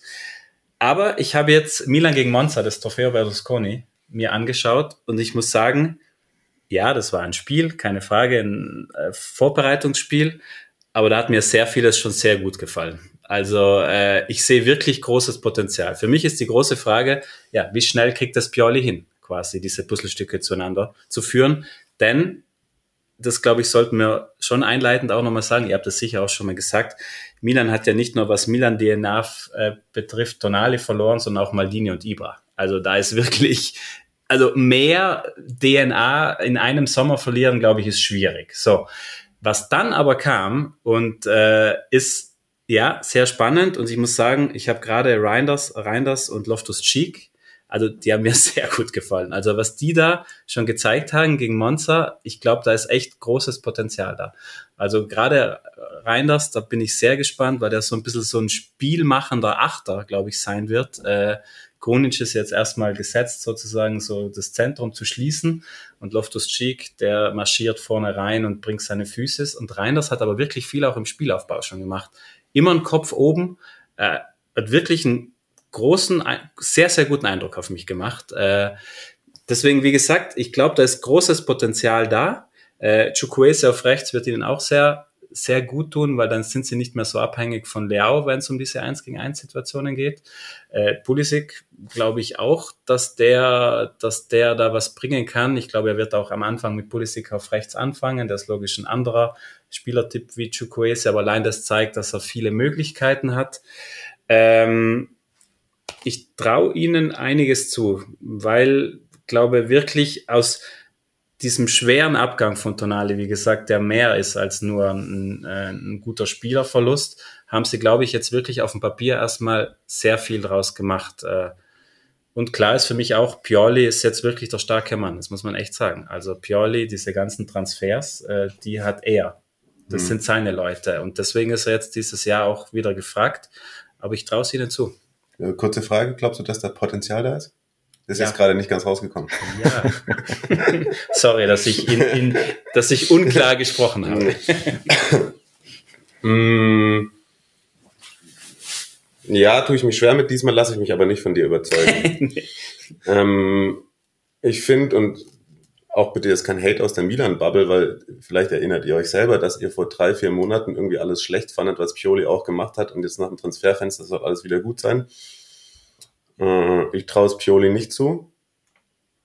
Ich traue dem trotzdem eine gute Saison zu. Ich finde das dann auch trotzdem nicht irgendwie komplett schwarz. Ähm, und man sollte sich nicht grämen, wenn man am Ende Fünfter wird. Also ich glaube, dass... Ja, sorry, Marius. Nein, nein, nein, du bitte, komm. Okay. Ähm, ich glaube, dass die individuelle Qualität immer noch hoch genug ist, wenn, also wenn Leao fit bleibt, ähm, wenn vielleicht noch ein weiterer Mittelstürmer kommt. Also ich glaube, da wird ja, wird ja gesprochen mit Ikitike und ähm, wie heißt er? Taremi, ist das noch aktuell? Äh, Habe ich gerade gar nicht so auf dem Schirm, aber also da wird sich auf jeden Fall noch bemüht und wenn da noch jemand kommt, dann passt es auf jeden Fall vom Kader. Wie gesagt, es ist nur, es ist nur meine Unsicherheit, ob sich das alles so schnell zusammenfügt. Und ähm, ich glaube nicht, dass es für ein Scudetto reicht, aber äh, Top 3, beziehungsweise Platz 3 wird's. Bei mir sind sie auch auf 3 und ich muss Mario noch kurz äh, korrigieren. Ich habe Pioli letztes Jahr auch schon ein bisschen äh, verteidigt, weil ich fand, weil ja viele in der Liga, oh, die Liga war so schlecht, aber ich fand ja gut, aber sie waren halt im Champions League Halbfinale mhm. und haben es am Ende dann ja trotzdem noch in die Champions League geschafft. Ich glaube, dass Pioli das hinkriegt. Mal schauen, wie schnell. Was auf jeden Fall Faktor ist, Mario, du hast immer schön die ersten Spiele, sie haben ein krasses Auftaktsprogramm. Also das, äh, da kommt Inter früh, da kommen wirklich viele Spitzenspiele und dann ist die Frage, sind sie schon eingespielt? Mhm. Aber ja, für mich auf drei. Ich habe das durchaus nicht vergessen, dass du der PR-Manager vieler Serie A-Trainer ja, warst. Das stimmt, genau. Zeit. Unbezahlt leider, muss ich dazu sagen. äh, Service der Redaktion, äh, Toremi. Also bist, äh, sagen alle so, aber tatsächlich dieses A, ähm, bei Iranern, oh, Toremi. Ah, okay. Weich. Klingt auch geiler, finde ich. Ja. Schöne Sprache. Ähm, bevor wir zum nächsten Verein kommen, das habe ich vorhin unterschlagen. Wir hatten tatsächlich eine Nationalmannschafts-relatede Milan-Frage von Leonard Go 2712. Warum wird Davide Calabria in der Nationalmannschaft ignoriert und nie berufen? Habe ich keine Meinung zu. Zu oft verletzt? Also ignoriert, glaube ich, kann man nicht sagen. Erstens ist da die Lorenzo, also mhm. der ist einfach besser. Und ja, er war ein paar Mal nicht dabei, er hat ein paar Mal gespielt und da muss man sagen, da hat er sich im Milan-System deutlich wohler gefühlt als im Nationalmannschaftssystem. Also in der Nationalmannschaft hat er noch nicht das gezeigt, was er bei Milan kann. Aber der Hauptgrund, würde ich sagen, heißt Giovanni und mit Nachnamen die Lorenzo. Dann der andere Verein aus Mailand, Inter und da gehen wir direkt mit einer Frage rein, die wir aktuell beantworten können von André. Und äh, könnte Inter realistisch gesehen mit Gosens und Di Marco in der Startelf dauerhaft spielen? Nein. Ähm, nein, finde ich auch sonst nicht. Und ähm, vor allem deswegen nicht, weil Robin Gosens zu ähm, Union Berlin nach Köpenick wechselt. Dafür kommt aber Carlos Augusto, finde ich. Genau, können Sie mit Di Marco und Carlos Augusto spielen? Auch eher, auch eher nicht. Hm. Oder? Na gut, die Marco links hinten. Also wenn er hinten, wenn er hin und wieder mal in einer Dreierkette spielt. Ja. Glaube ich, könnte aber tatsächlich öfter vorkommen als in der anderen Konstellation, aber ist auf jeden Fall ein qualitativ und quantitatives Faustpfand, das Inzagi da jetzt äh, in Sachen Kaderstärke in petto hat bin gespannt auf eure Einschätzung. bei vielen, so wie jedes Jahr, war bei uns ja auch äh, letzte Saison so absoluter Top-Favorit auf den Titel. Die Bubble selbst, Grüße Thomas Hörner, sehr am Hadern. Was hat er heute gesagt? Wer stellt ihn wieder her nach diesem Transferfenster? Ja, ja, ja, ja. Zufrieden klingt anders. Arnautovic haben wir gesagt, kommt, Carlos Augusto. Ähm, Samacic, schon mal von euch angesprochen, wo der Papa irgendwie ein bisschen Schwierigkeiten bereitet. Fratesi, Tyram, so. Quadrado. Quadrado. Sommer. Ja, Sommer. Das ist, natürlich, das, ist, das ist natürlich aber tatsächlich ein Faktor. Also ich, ich, ich, boah, Bundesliga, ne? Ist, ist Sommer gut mit dem Fuß am Ball, mit dem Ball am Fuß? Mhm. Mhm. Ja. Ja? Ja. Wenn er es nicht übertreibt. Okay. Mhm. Ist wichtig für Inter, ja. ja. Also, äh, um es ganz kurz zu machen, Inter ist auch für mich diese Saison Top-Favorit auf den Titel. Bei dir auf der Eins? Ja. Und ich finde das, ich finde die Transfers sehr gut. Fratesi haben wir schon drüber gesprochen, ist ein absoluter Top-Transfer. Äh, hat sich überall immer sukzessive weiterentwickelt, hat in der Nationalmannschaft zuletzt äh, Verantwortung übernommen, Tore geschossen. An der Seite von Barella und Chalanolu kann das ganz, ganz böse für andere Mannschaften werden.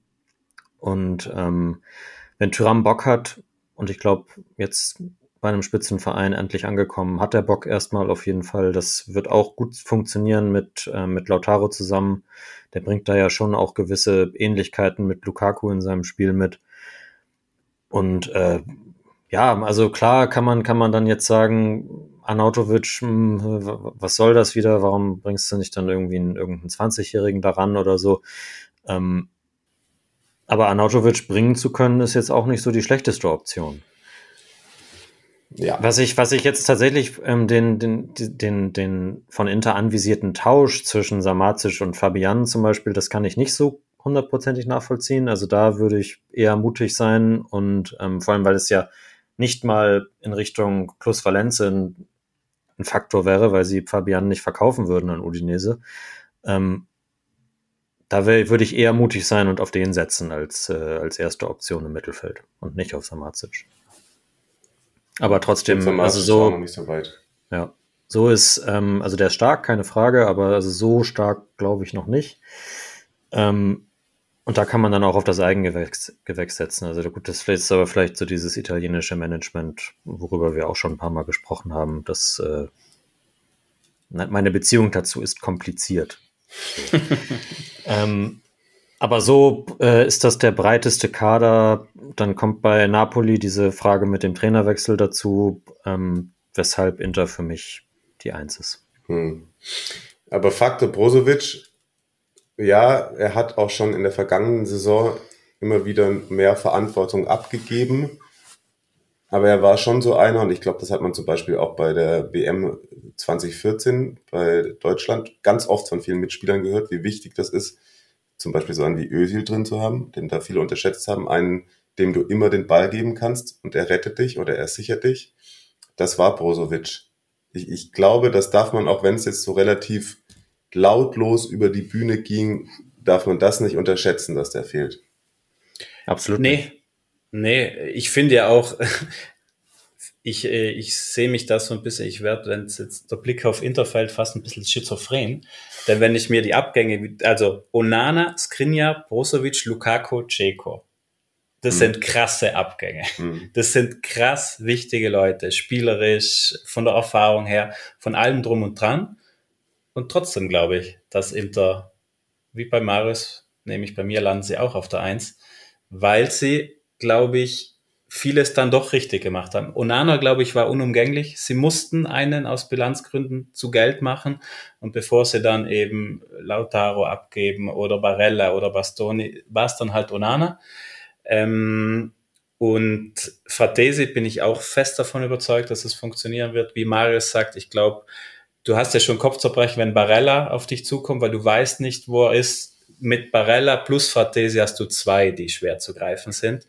Und was ich sagen muss, was mich sehr überzeugt, sind, sind die, was sie auf Außen gemacht haben. Also Carlos Augusto haben wir angesprochen. Ich glaube, das ist ein richtig guter Kicker, der passt richtig gut auch rein. Und auf rechts, Quadrado, ist für mich auch, war ein cleverer Transfer. Der ist erfahren. Klar, das ist nicht mehr der Quadrado von vor drei, vier Jahren, aber er ist ein anderer Spielertyp als, als Dumfries. Du kriegst da ein bisschen mehr technische Finesse, bisschen mehr eins gegen eins. Dumfries hat diese Athletik. Also das auf Außen, glaube ich, die Pärchen, das überzeugt mich sehr.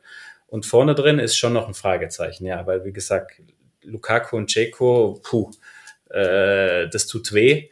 Aber ich finde, äh, wie Mario sagt, weil ich ja hin und wieder gerne mal eine Lanze breche, hier möchte sie für die Transferverantwortlichen von Inter brechen wenn du alles auf Lukaku gesetzt hast und alles getan hast, dass der bleibt und fix kommt und dann passiert das, was passiert ist, dann wird halt leider auch dein ganzer Plan über den Haufen geschmissen. Ich bin mir sicher, wenn Inter das zwei Wochen früher gewusst hätte, dann würden wir Retegi jetzt in Mailand sehen.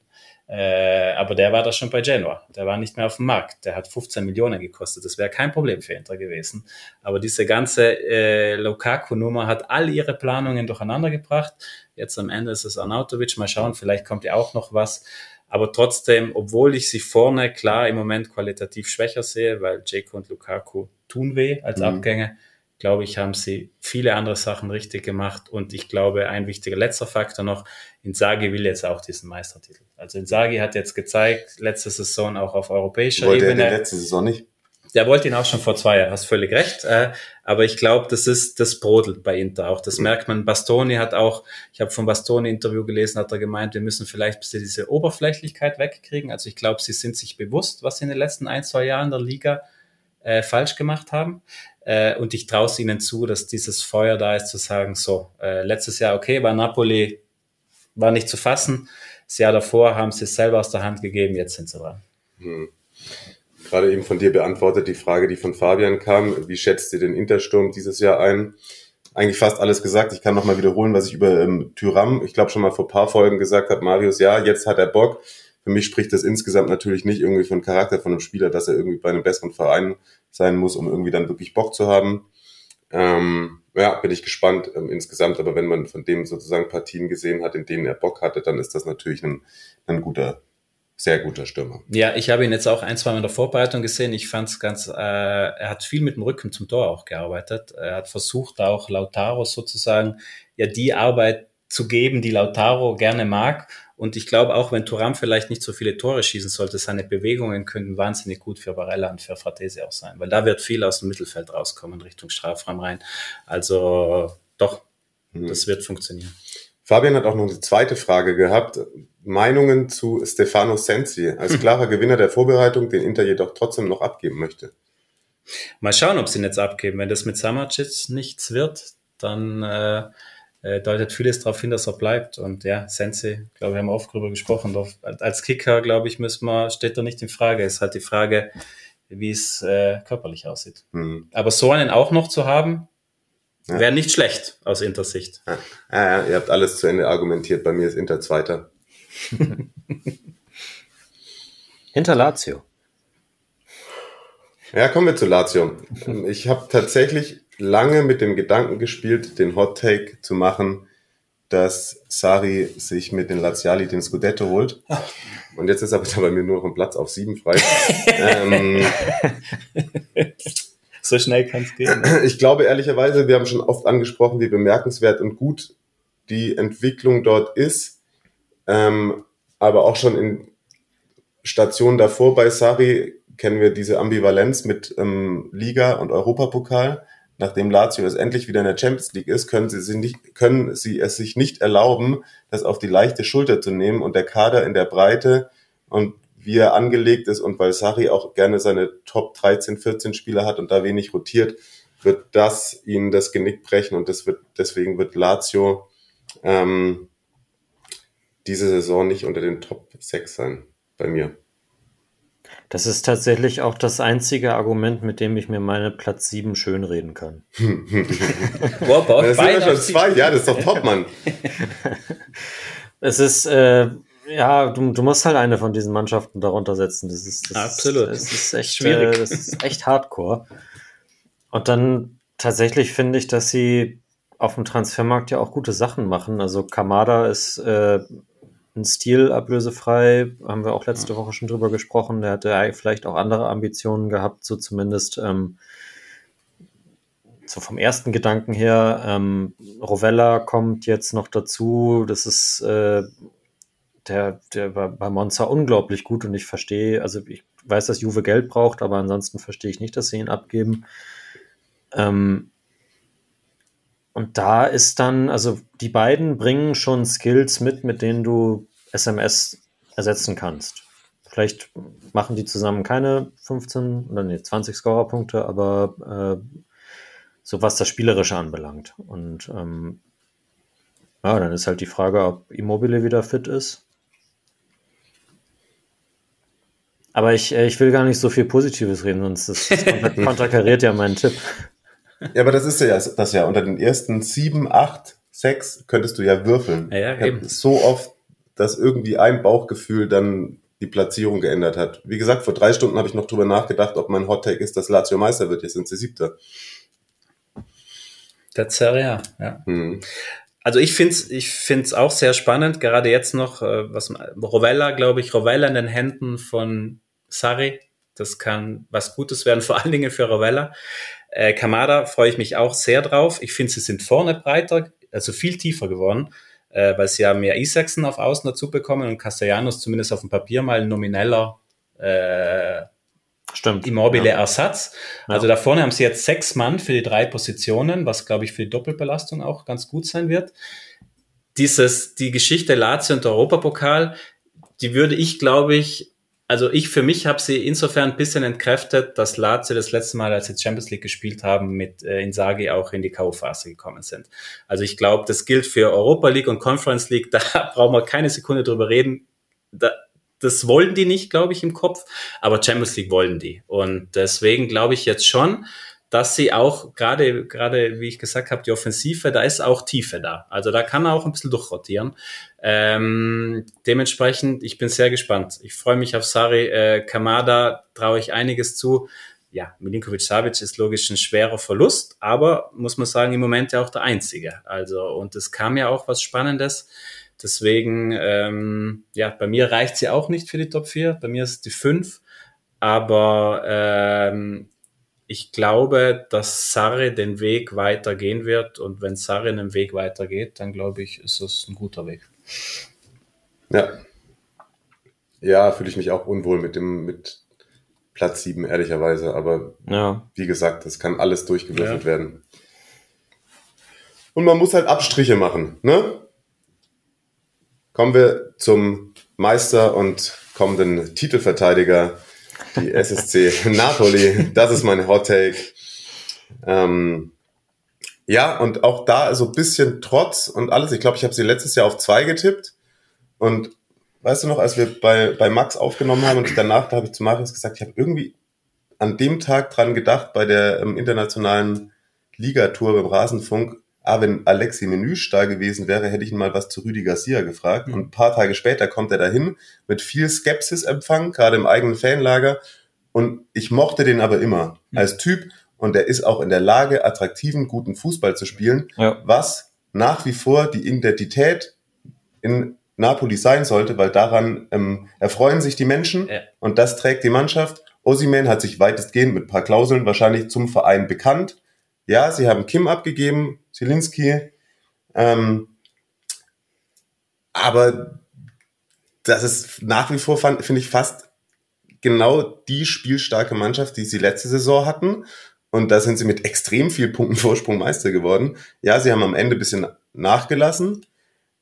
Aber es gibt für mich überhaupt keinen Anlass, ähm, zu überlegen, was zum Beispiel Tilton geschrieben hat, wie lange bleibt Garcia bei der SSC, hat Napoli überhaupt eine Chance auf die Top 3?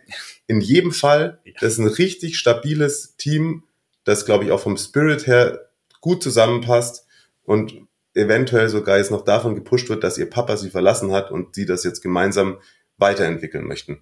Und deswegen ist ähm, es ist ein bisschen ein Hot Take. Ich, wie gesagt, ich finde Inter ist naheliegender, aber ähm, Napoli bei mir auf der Eins. Guter Meister als Hot Take Hot Take, dass der Meister nochmal Meister wird. Ja, okay, Ein Soft Hot Take. Okay, okay. Ja, ich gehe bei vielen von dir mit. Ich finde auch diese Skepsis von Garcia. Ich muss auch ehrlich, am Anfang war ich auch so, als es aufpoppte, oh, Garcia, puh. Aber dann, erstens, glaube ich, ist Garcia intelligent genug zu wissen, dass die Basis, die Spalletti mit dieser Mannschaft gelegt hat, auch erstmal weiterhin als Basis zu verwenden. Und wie du ja gesagt hast, bis auf Kim im Moment ist halt auch keiner weg. Gut, bei Zielinski deutet es jetzt schon in die Richtung. Aber trotzdem, da ist noch so viel Qualität da und so viel an Selbstverständnis. Da ist Garcia intelligent genug, darauf aufzubauen. Ich glaube, er wird einen Tick äh, tiefer stehen und äh, so ein bisschen vertikaler vielleicht spielen. Also vielleicht nicht mehr so viel Ballbesitz, äh, aber der weiß, was er da tut. Und ich bin völlig bei dir, Padoroma war das auch ansehnlich, auch wenn es ein paar Jahre her ist. Und mein entscheidender Punkt bei Garcia ist, er weiß, wie man in einem schwierigen, heißen Umfeld sich charakterlich äh, sozusagen zu verhalten hat. Das wird ihm auch in Neapel helfen. Ja, ist charismatisch einfach. Ne? Genau, richtig. Ähm, dementsprechend bin ich da auch sehr positiv und alleine Osiman, so wie jetzt alles darauf hindeutet, zu halten, allein nächste Saison wieder aus mit Abstand besten Mittelstürmer der Liga zu haben. Dazu noch Quarazkelia, dazu Lobotka, dazu, äh, ja. Vielleicht angesagt. Ich glaube eher, dass bei Gabri Vega anscheinend ist es sehr, sehr ja. heiß, was man hört aus Spanien. Und das wäre, muss ich schon auch sagen, also könnt ihr euch erinnern, wir hatten bei der, bei Max beim Rasenfunk in der Ligatur alle Spanier, Experten haben gemeint, Gabriel Vega war der Aufsteiger der Saison in La Liga. Ja. Wenn Napoli den jetzt holt, dann ist das klar, das ist ein junger Mann, ist ein neues, wäre ein neues Land, neue Liga, mal schauen. Aber Napoli weiß da schon, was sie tun. Dementsprechend, äh, Kim wiegt schwer, müssen wir gar nicht drüber reden. Ich glaube auch, dieses vielleicht etwas abwartende Spieler würde auch Rachmani helfen, weil Kim derjenige war, der auch eventuell die großen Lücken dann äh, schließen konnte. Ich bin auch weiter total positiv gestimmt. Bei mir ist es dieses Inter-Napoli-Ding, die waren im Prinzip auf Augenhöhe. Ich habe mich jetzt auf dem Papier erstmal für Inter entschieden, aber ich sehe Napoli extrem stark wieder. Wegen Kim vielleicht ganz kurz die Frage von Carmado Patrico. Mercato, drei Fragezeichen, Napoli, beziehungsweise passt Nathan oder Nathan in die Serie A? Von Kim-Ersatz zu sprechen wäre anmaßend. Ja, da bin ich bei ihm. Ich glaube, ich habe es letzte Folge gesagt, ne? Also irgendwie einer, der im RB-Umkreis äh, sich entwickelt, kann man halten von was man möchte, aber das wird dann auch kein komplett schlechter sein. Nee, und wenn man sieht, was Napoli da zuletzt gemacht hat, wen sie gefunden haben, ich glaube auch nicht, dass Napoli davon abhängig ist, ob der gleich zündet. Ich glaube, den werden sie die, die Zeit geben. Juan Jesus hat das letzte Saison auch, wenn er es machen musste, gut gemacht. Also ich glaube, da muss man jetzt von dem Jungen nicht alles sofort erwarten. Zustimmung. Ergänzungen. Marius hat keine Ergänzungen. nee, nee, keine Ahnung. Es ist äh, Nee. nee Aber du hast sie auch auf zwei, also du bist auch ja, positiv. Ja, genau. Genau. Also ja. ich, ich sehe ich seh sie auch nicht, auch nicht unter Garcia jetzt irgendwie abkacken. So. Hm. Absolut ja. nicht. Ich ist einfach nur, weiß nicht, bei Inter vielleicht nochmal ein, ein Notch mehr diese Saison. So, das, das, hm. ist, das ist einfach, das ist Bauchgefühl, Napoli kann auch den Titel verteidigen. Keine Frage. Ja, bei mir auch ganz geil. Und nochmal, nur um die Mittelstürmernummer. Wir sind jetzt ein paar durchgegangen. Giroud ist nicht mehr der jüngste. Arnautovic haben wir jetzt bei Inter geredet. Also wenn ich mir da anschaue, was da Osimhen einfach, äh, in welcher Prime der gerade ist. Und ich glaube, der wirkt so, als würde der gerne noch weitere Schritte gehen. Ich habe nicht das Gefühl, dass der letztes Jahr genug hatte, dass der jetzt gesagt hat, ach cool, ich bin jetzt Meister geworden, jetzt mache ich es, gehe ich easy an. Also allein dieser Osimhen-Faktor, boah, der ist in der Serie ein Riesenfahrt. Ja. Vor allem, wenn du gesagt äh, hast, dass vielleicht Garcia ein bisschen vertikaler ist, ja, ist ja auch was, was ihm prinzipiell entgegenkommt, so, ne? Also bei, bei Quietscher bin ich tatsächlich äh, gespannt, wie mhm. er das zweite Jahr macht, weil ähm, das, das, ich will das nicht überbewerten, dass er hinten raus in der, in der, in der Liga nicht mehr so wahnsinnig überzeugt hat. Aber ähm, da bin ich schon ich bin schon gespannt, ob er das, das gleiche Level mhm. wieder abrufen kann oder sogar noch mal eine Schippe drauflegen kann. Ich will das nicht Vielleicht anzweifeln, er, dass, er das, dass er das kann, aber ich sehe es nicht als gesetzt an. Ja, aber vielleicht hat er auch die Erwartungshaltung selbst ein bisschen gesenkt dadurch. Ja. Würde ihm ja vielleicht auch gut tun. Mhm. Gerade ja in den Champions League-Spielen hat man gemerkt, dass er dann doch mit Erwartungshaltung Druck da zu kämpfen hatte. Aber wer will ihm das bitte schon verdenken? Nee, und ich, klar. Ja. Und ich finde, Garcia hat noch einen Joker in der Hinterhand namens Raspadori.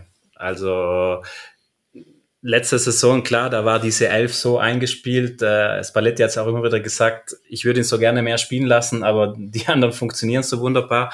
Also ich bin mir sicher, dass Garcia auch versucht für Raspadori, ja, irgendwas zu finden, wo er ihn auch mehr bringen kann. Und Raspadori bringt auch sehr viel mit. Also, äh, nee, nee, sehr, sehr positiv bei Napoli. Hm. Ja, Tabelle steht, aber da zum Abschluss Schrägstrich Übergang Francesco nochmal nach dem Umbruch bei Napoli, wo wird in der kommenden Saison der attraktivste Fußball der Liga gespielt? Beziehungsweise auf welchen, welche Mannschaften freut ihr euch fußballerisch? Ich bin bei Napoli, Atalanta und Genoa. In Sachen Freuen. Einfach so. Bin gespannt, was da passiert. Schön. Dann wirf ich die Fiorentina noch rein. Das sind, wären auch meine vier Takes und äh, auch bei Bologna bin ich auf die weitere fußballerische Entwicklung sehr gespannt. Okay. Dann hat mich äh, Kollege Michael Bruckner durch seine Frage auf ähm, etwas gebracht, dass ich es ein bisschen unangekündigt abfrage. Der hat nämlich gemeint, wer fliegt als erster Trainer? Daversa oder die Francesco sind die einzigen Antwortmöglichkeiten. ja, dann sage ich äh, die Francesco. Ich auch. Ich glaube, bei Lecce vertraut man dem Trainer traditionell wenigstens einen Monat länger. Ja, das dachte ich auch. Ich habe noch irgendwie kurz über Sotil nachgedacht, wenn Udinese richtig schlecht reinstartet, aber ich glaube, die Francesco ist wirklich tatsächlich, musst wahrscheinlich draufzahlen, wenn du dann Schein abgibst. Mhm. äh, wer hatte eurer Meinung nach den besten Transfermarkt? Haben wir im Zweifel durch das, was wir davor gesagt haben, auch schon beantwortet. Ja, man muss ja nicht alles in ein Ranking bringen. Danke trotzdem, Marco, für die Frage. Ist ja auch noch nicht vorbei. Das, die Frage heben wir uns auf für Gut. den Deadline Day. Ja? Wir, äh, in, der, in der ersten September-Folge äh, machen wir hier, was waren die besten Transfers und sowas. Perfekt. Ist eingeloggt. Frage von Mario Rika. Wer wird Torschützenkönig? Ossiman. Ossiman, sage ich auch.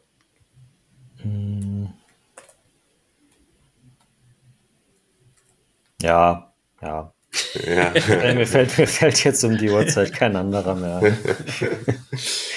Dann hatten wir eine äh, Frage per Sprachnachricht, die ich jetzt irgendwie so ein bisschen versucht habe, in meine Worte zu fassen, und zwar von Didi aus Österreich. Ganz liebe Grüße. Der hatte angesprochen, dass ähm, Cristiano Ronaldo selbst mal in einem Interview davon gesprochen hatte, dass er einen Effekt und die äh, auf die Serie A hatte und die Visibility und gerade jetzt nach der letzten so erfolgreichen Saison, genau, Zitat von äh, CR7 war, äh, dass er der Serie A wieder Leben eingehaucht hätte. Und Didi, so habe ich das zumindest aus der Sprachnachricht ähm, rausgezogen, meinte, dass jetzt nach der letzten so erfolgreichen Saison auch auf europäischer Ebene diese Aussage von Ronaldo ja natürlich unterstrichen worden wäre. Wie sehen wir die Aussage und ähm, ähm, hat das Substanz? Ich ehrlicherweise muss sagen, ich nehme es kurz vorne weg. Äh, ich glaube nicht, dass die letzte erfolgreiche Saison auf Europapokalebene irgendwas mit der Zeit von Ronaldo bei Juve zu tun hatte. Ähm, ja, ich, ich glaube, dass, dass äh, Ronaldo die Serie A, was internationales Marketing anbelangt, auf ein neues Level gehoben hat. Internationales Marketing hat aber nicht was mit spielerischer Klasse zu tun. Und ich glaube, dass sich Milan und Inter und Napoli auch ohne Ronaldo so entwickelt hätten, wie sie es getan haben. Sehr schöne Antwort. Ich glaube auch, dass er sich da ein bisschen zu wichtig nimmt. Ähm, sportlich sind für mich da auch die Trainer und die Sportdirektoren in den letzten Jahren, die clever gearbeitet haben, die mit vielleicht nicht so viel Geld wie anderswo trotzdem Mannschaften auf die Füße gestellt haben, die letzte Saison das gezeigt haben, was sie gezeigt haben. Ja, ja Safe hatte wahrscheinlich das eine oder andere Juve-Spiel mehr Aufmerksamkeit durch ihn, auch bei meinem Arbeitgeber, aber ähm, sportlich und der Erfolg hat er nichts mit zu tun. Oh, das ist eine Frage für dich, Christian. Ähm, Benjamin Hofer, wie sieht denn die Stadionsituation beim FC Südtirol aus bei einem potenziellen Aufstieg in die Serie A? Hm. Ja, das Drusus-Stadion in Bozen, glaube ich, hat Platz für knapp 6000, glaube ich, im Moment sind's. Ähm, ja, da gäbe sicherlich einiges zu tun, aber ich glaube, die Frage ist beim FC Südtirol nicht ganz vorne. Wenn es dann wirklich so kommen sollte, dann würde man sich damit beschäftigen. Ich glaube, es gibt auch andere, wenn man die letzten Jahre anschaut, gibt es Möglichkeiten, da auch am Stadion noch was zu machen, aber das beim FC Südtirol geht es dieses Jahr im zweiten Jahr darum, drin zu bleiben, denn äh, ja, das Jahr, letzte Jahr war halt einfach über den, was heißt über den Verhältnissen? Es lief halt ja so rund, dass sie, glaube ich, alle genau wissen, dieses Jahr muss man schauen, erstmal wieder gut reinzukommen. Hm. Vielleicht bekommen wir das Stadion im, im April voll. Ne? Serie Amore treffen, wenn dann ein paar Mal zu Gast ist. Ich glaube, am Spielplan tut sich jetzt doch nichts mehr in der Serie B. Der Gegner Sehr X. Ja. ja. Also da haben wir fest vor, gemeinsam äh, Bozen zu bereisen. Und äh, ihr seid herzlich eingeladen. Und dann noch Andy Gschirr, der fragt, ob der Zone weiterhin alle Spiele überträgt oder nur mehr ausgewählte Spiele. Nach meinem Kenntnisstand werden alle Serie A-Spiele übertragen und ausgewählte auf Deutsch, die anderen auf Englisch. Da müsst ihr euch keinerlei Sorgen machen. Ja, das waren viele Fragen. Ich habe die alle da eingetippt. Junge, Junge. Vielen Dank nochmal dafür. Das äh, hilft uns im Gespräch, ist aber tatsächlich auch, wie ich finde, so ein bisschen Wertschätzung, wenn ihr euch so beteiligt. Das macht den äh, Podcast und äh, die wöchentliche Arbeit für euch, für mich tatsächlich und wahrscheinlich für Marius auch, ähm, einfach äh, lohnenswert. Ja. Es ist immer wieder sehr toll, wenn Christian da ist, muss ich sagen. Mega. Wie gesagt, es wurde auch speziell nach dir gefragt. Das freut mich sehr. Ja, ich finde es auch schön, dass ihr da die Community so einbindet, weil es ist ja immer, ich glaube, wir kennen das ja auch, man, man ist dann oft so in seinem Tunnel drin und wenn dann einfach von außen ja eine Frage kommt, wo man sich denkt, ah ja, das ist eine gute Frage, äh, weil man vielleicht so selber in vielen Mustern einfach drin ist, es belebt das sehr, finde ich. Safe. Ansonsten würde ich mich sehr freuen, wenn ihr zu der Folge Feedback gebt, auch so was die Tonqualität in diesem größeren Raum und der Aufnahmesituation angeht. Ähm, mit einem Mikro und Christian und mir an einem Ort und Marius an dem anderen. Wenn Christian zu Beginn der nächsten Saison ein eigenes Mikro haben sollte, dann könnt ihr ähm, das befördern, indem ihr Supporter bei Patreon werdet. Oh Oben drauf gibt's dann ein paar Sticker, patreon.com slash seriamore.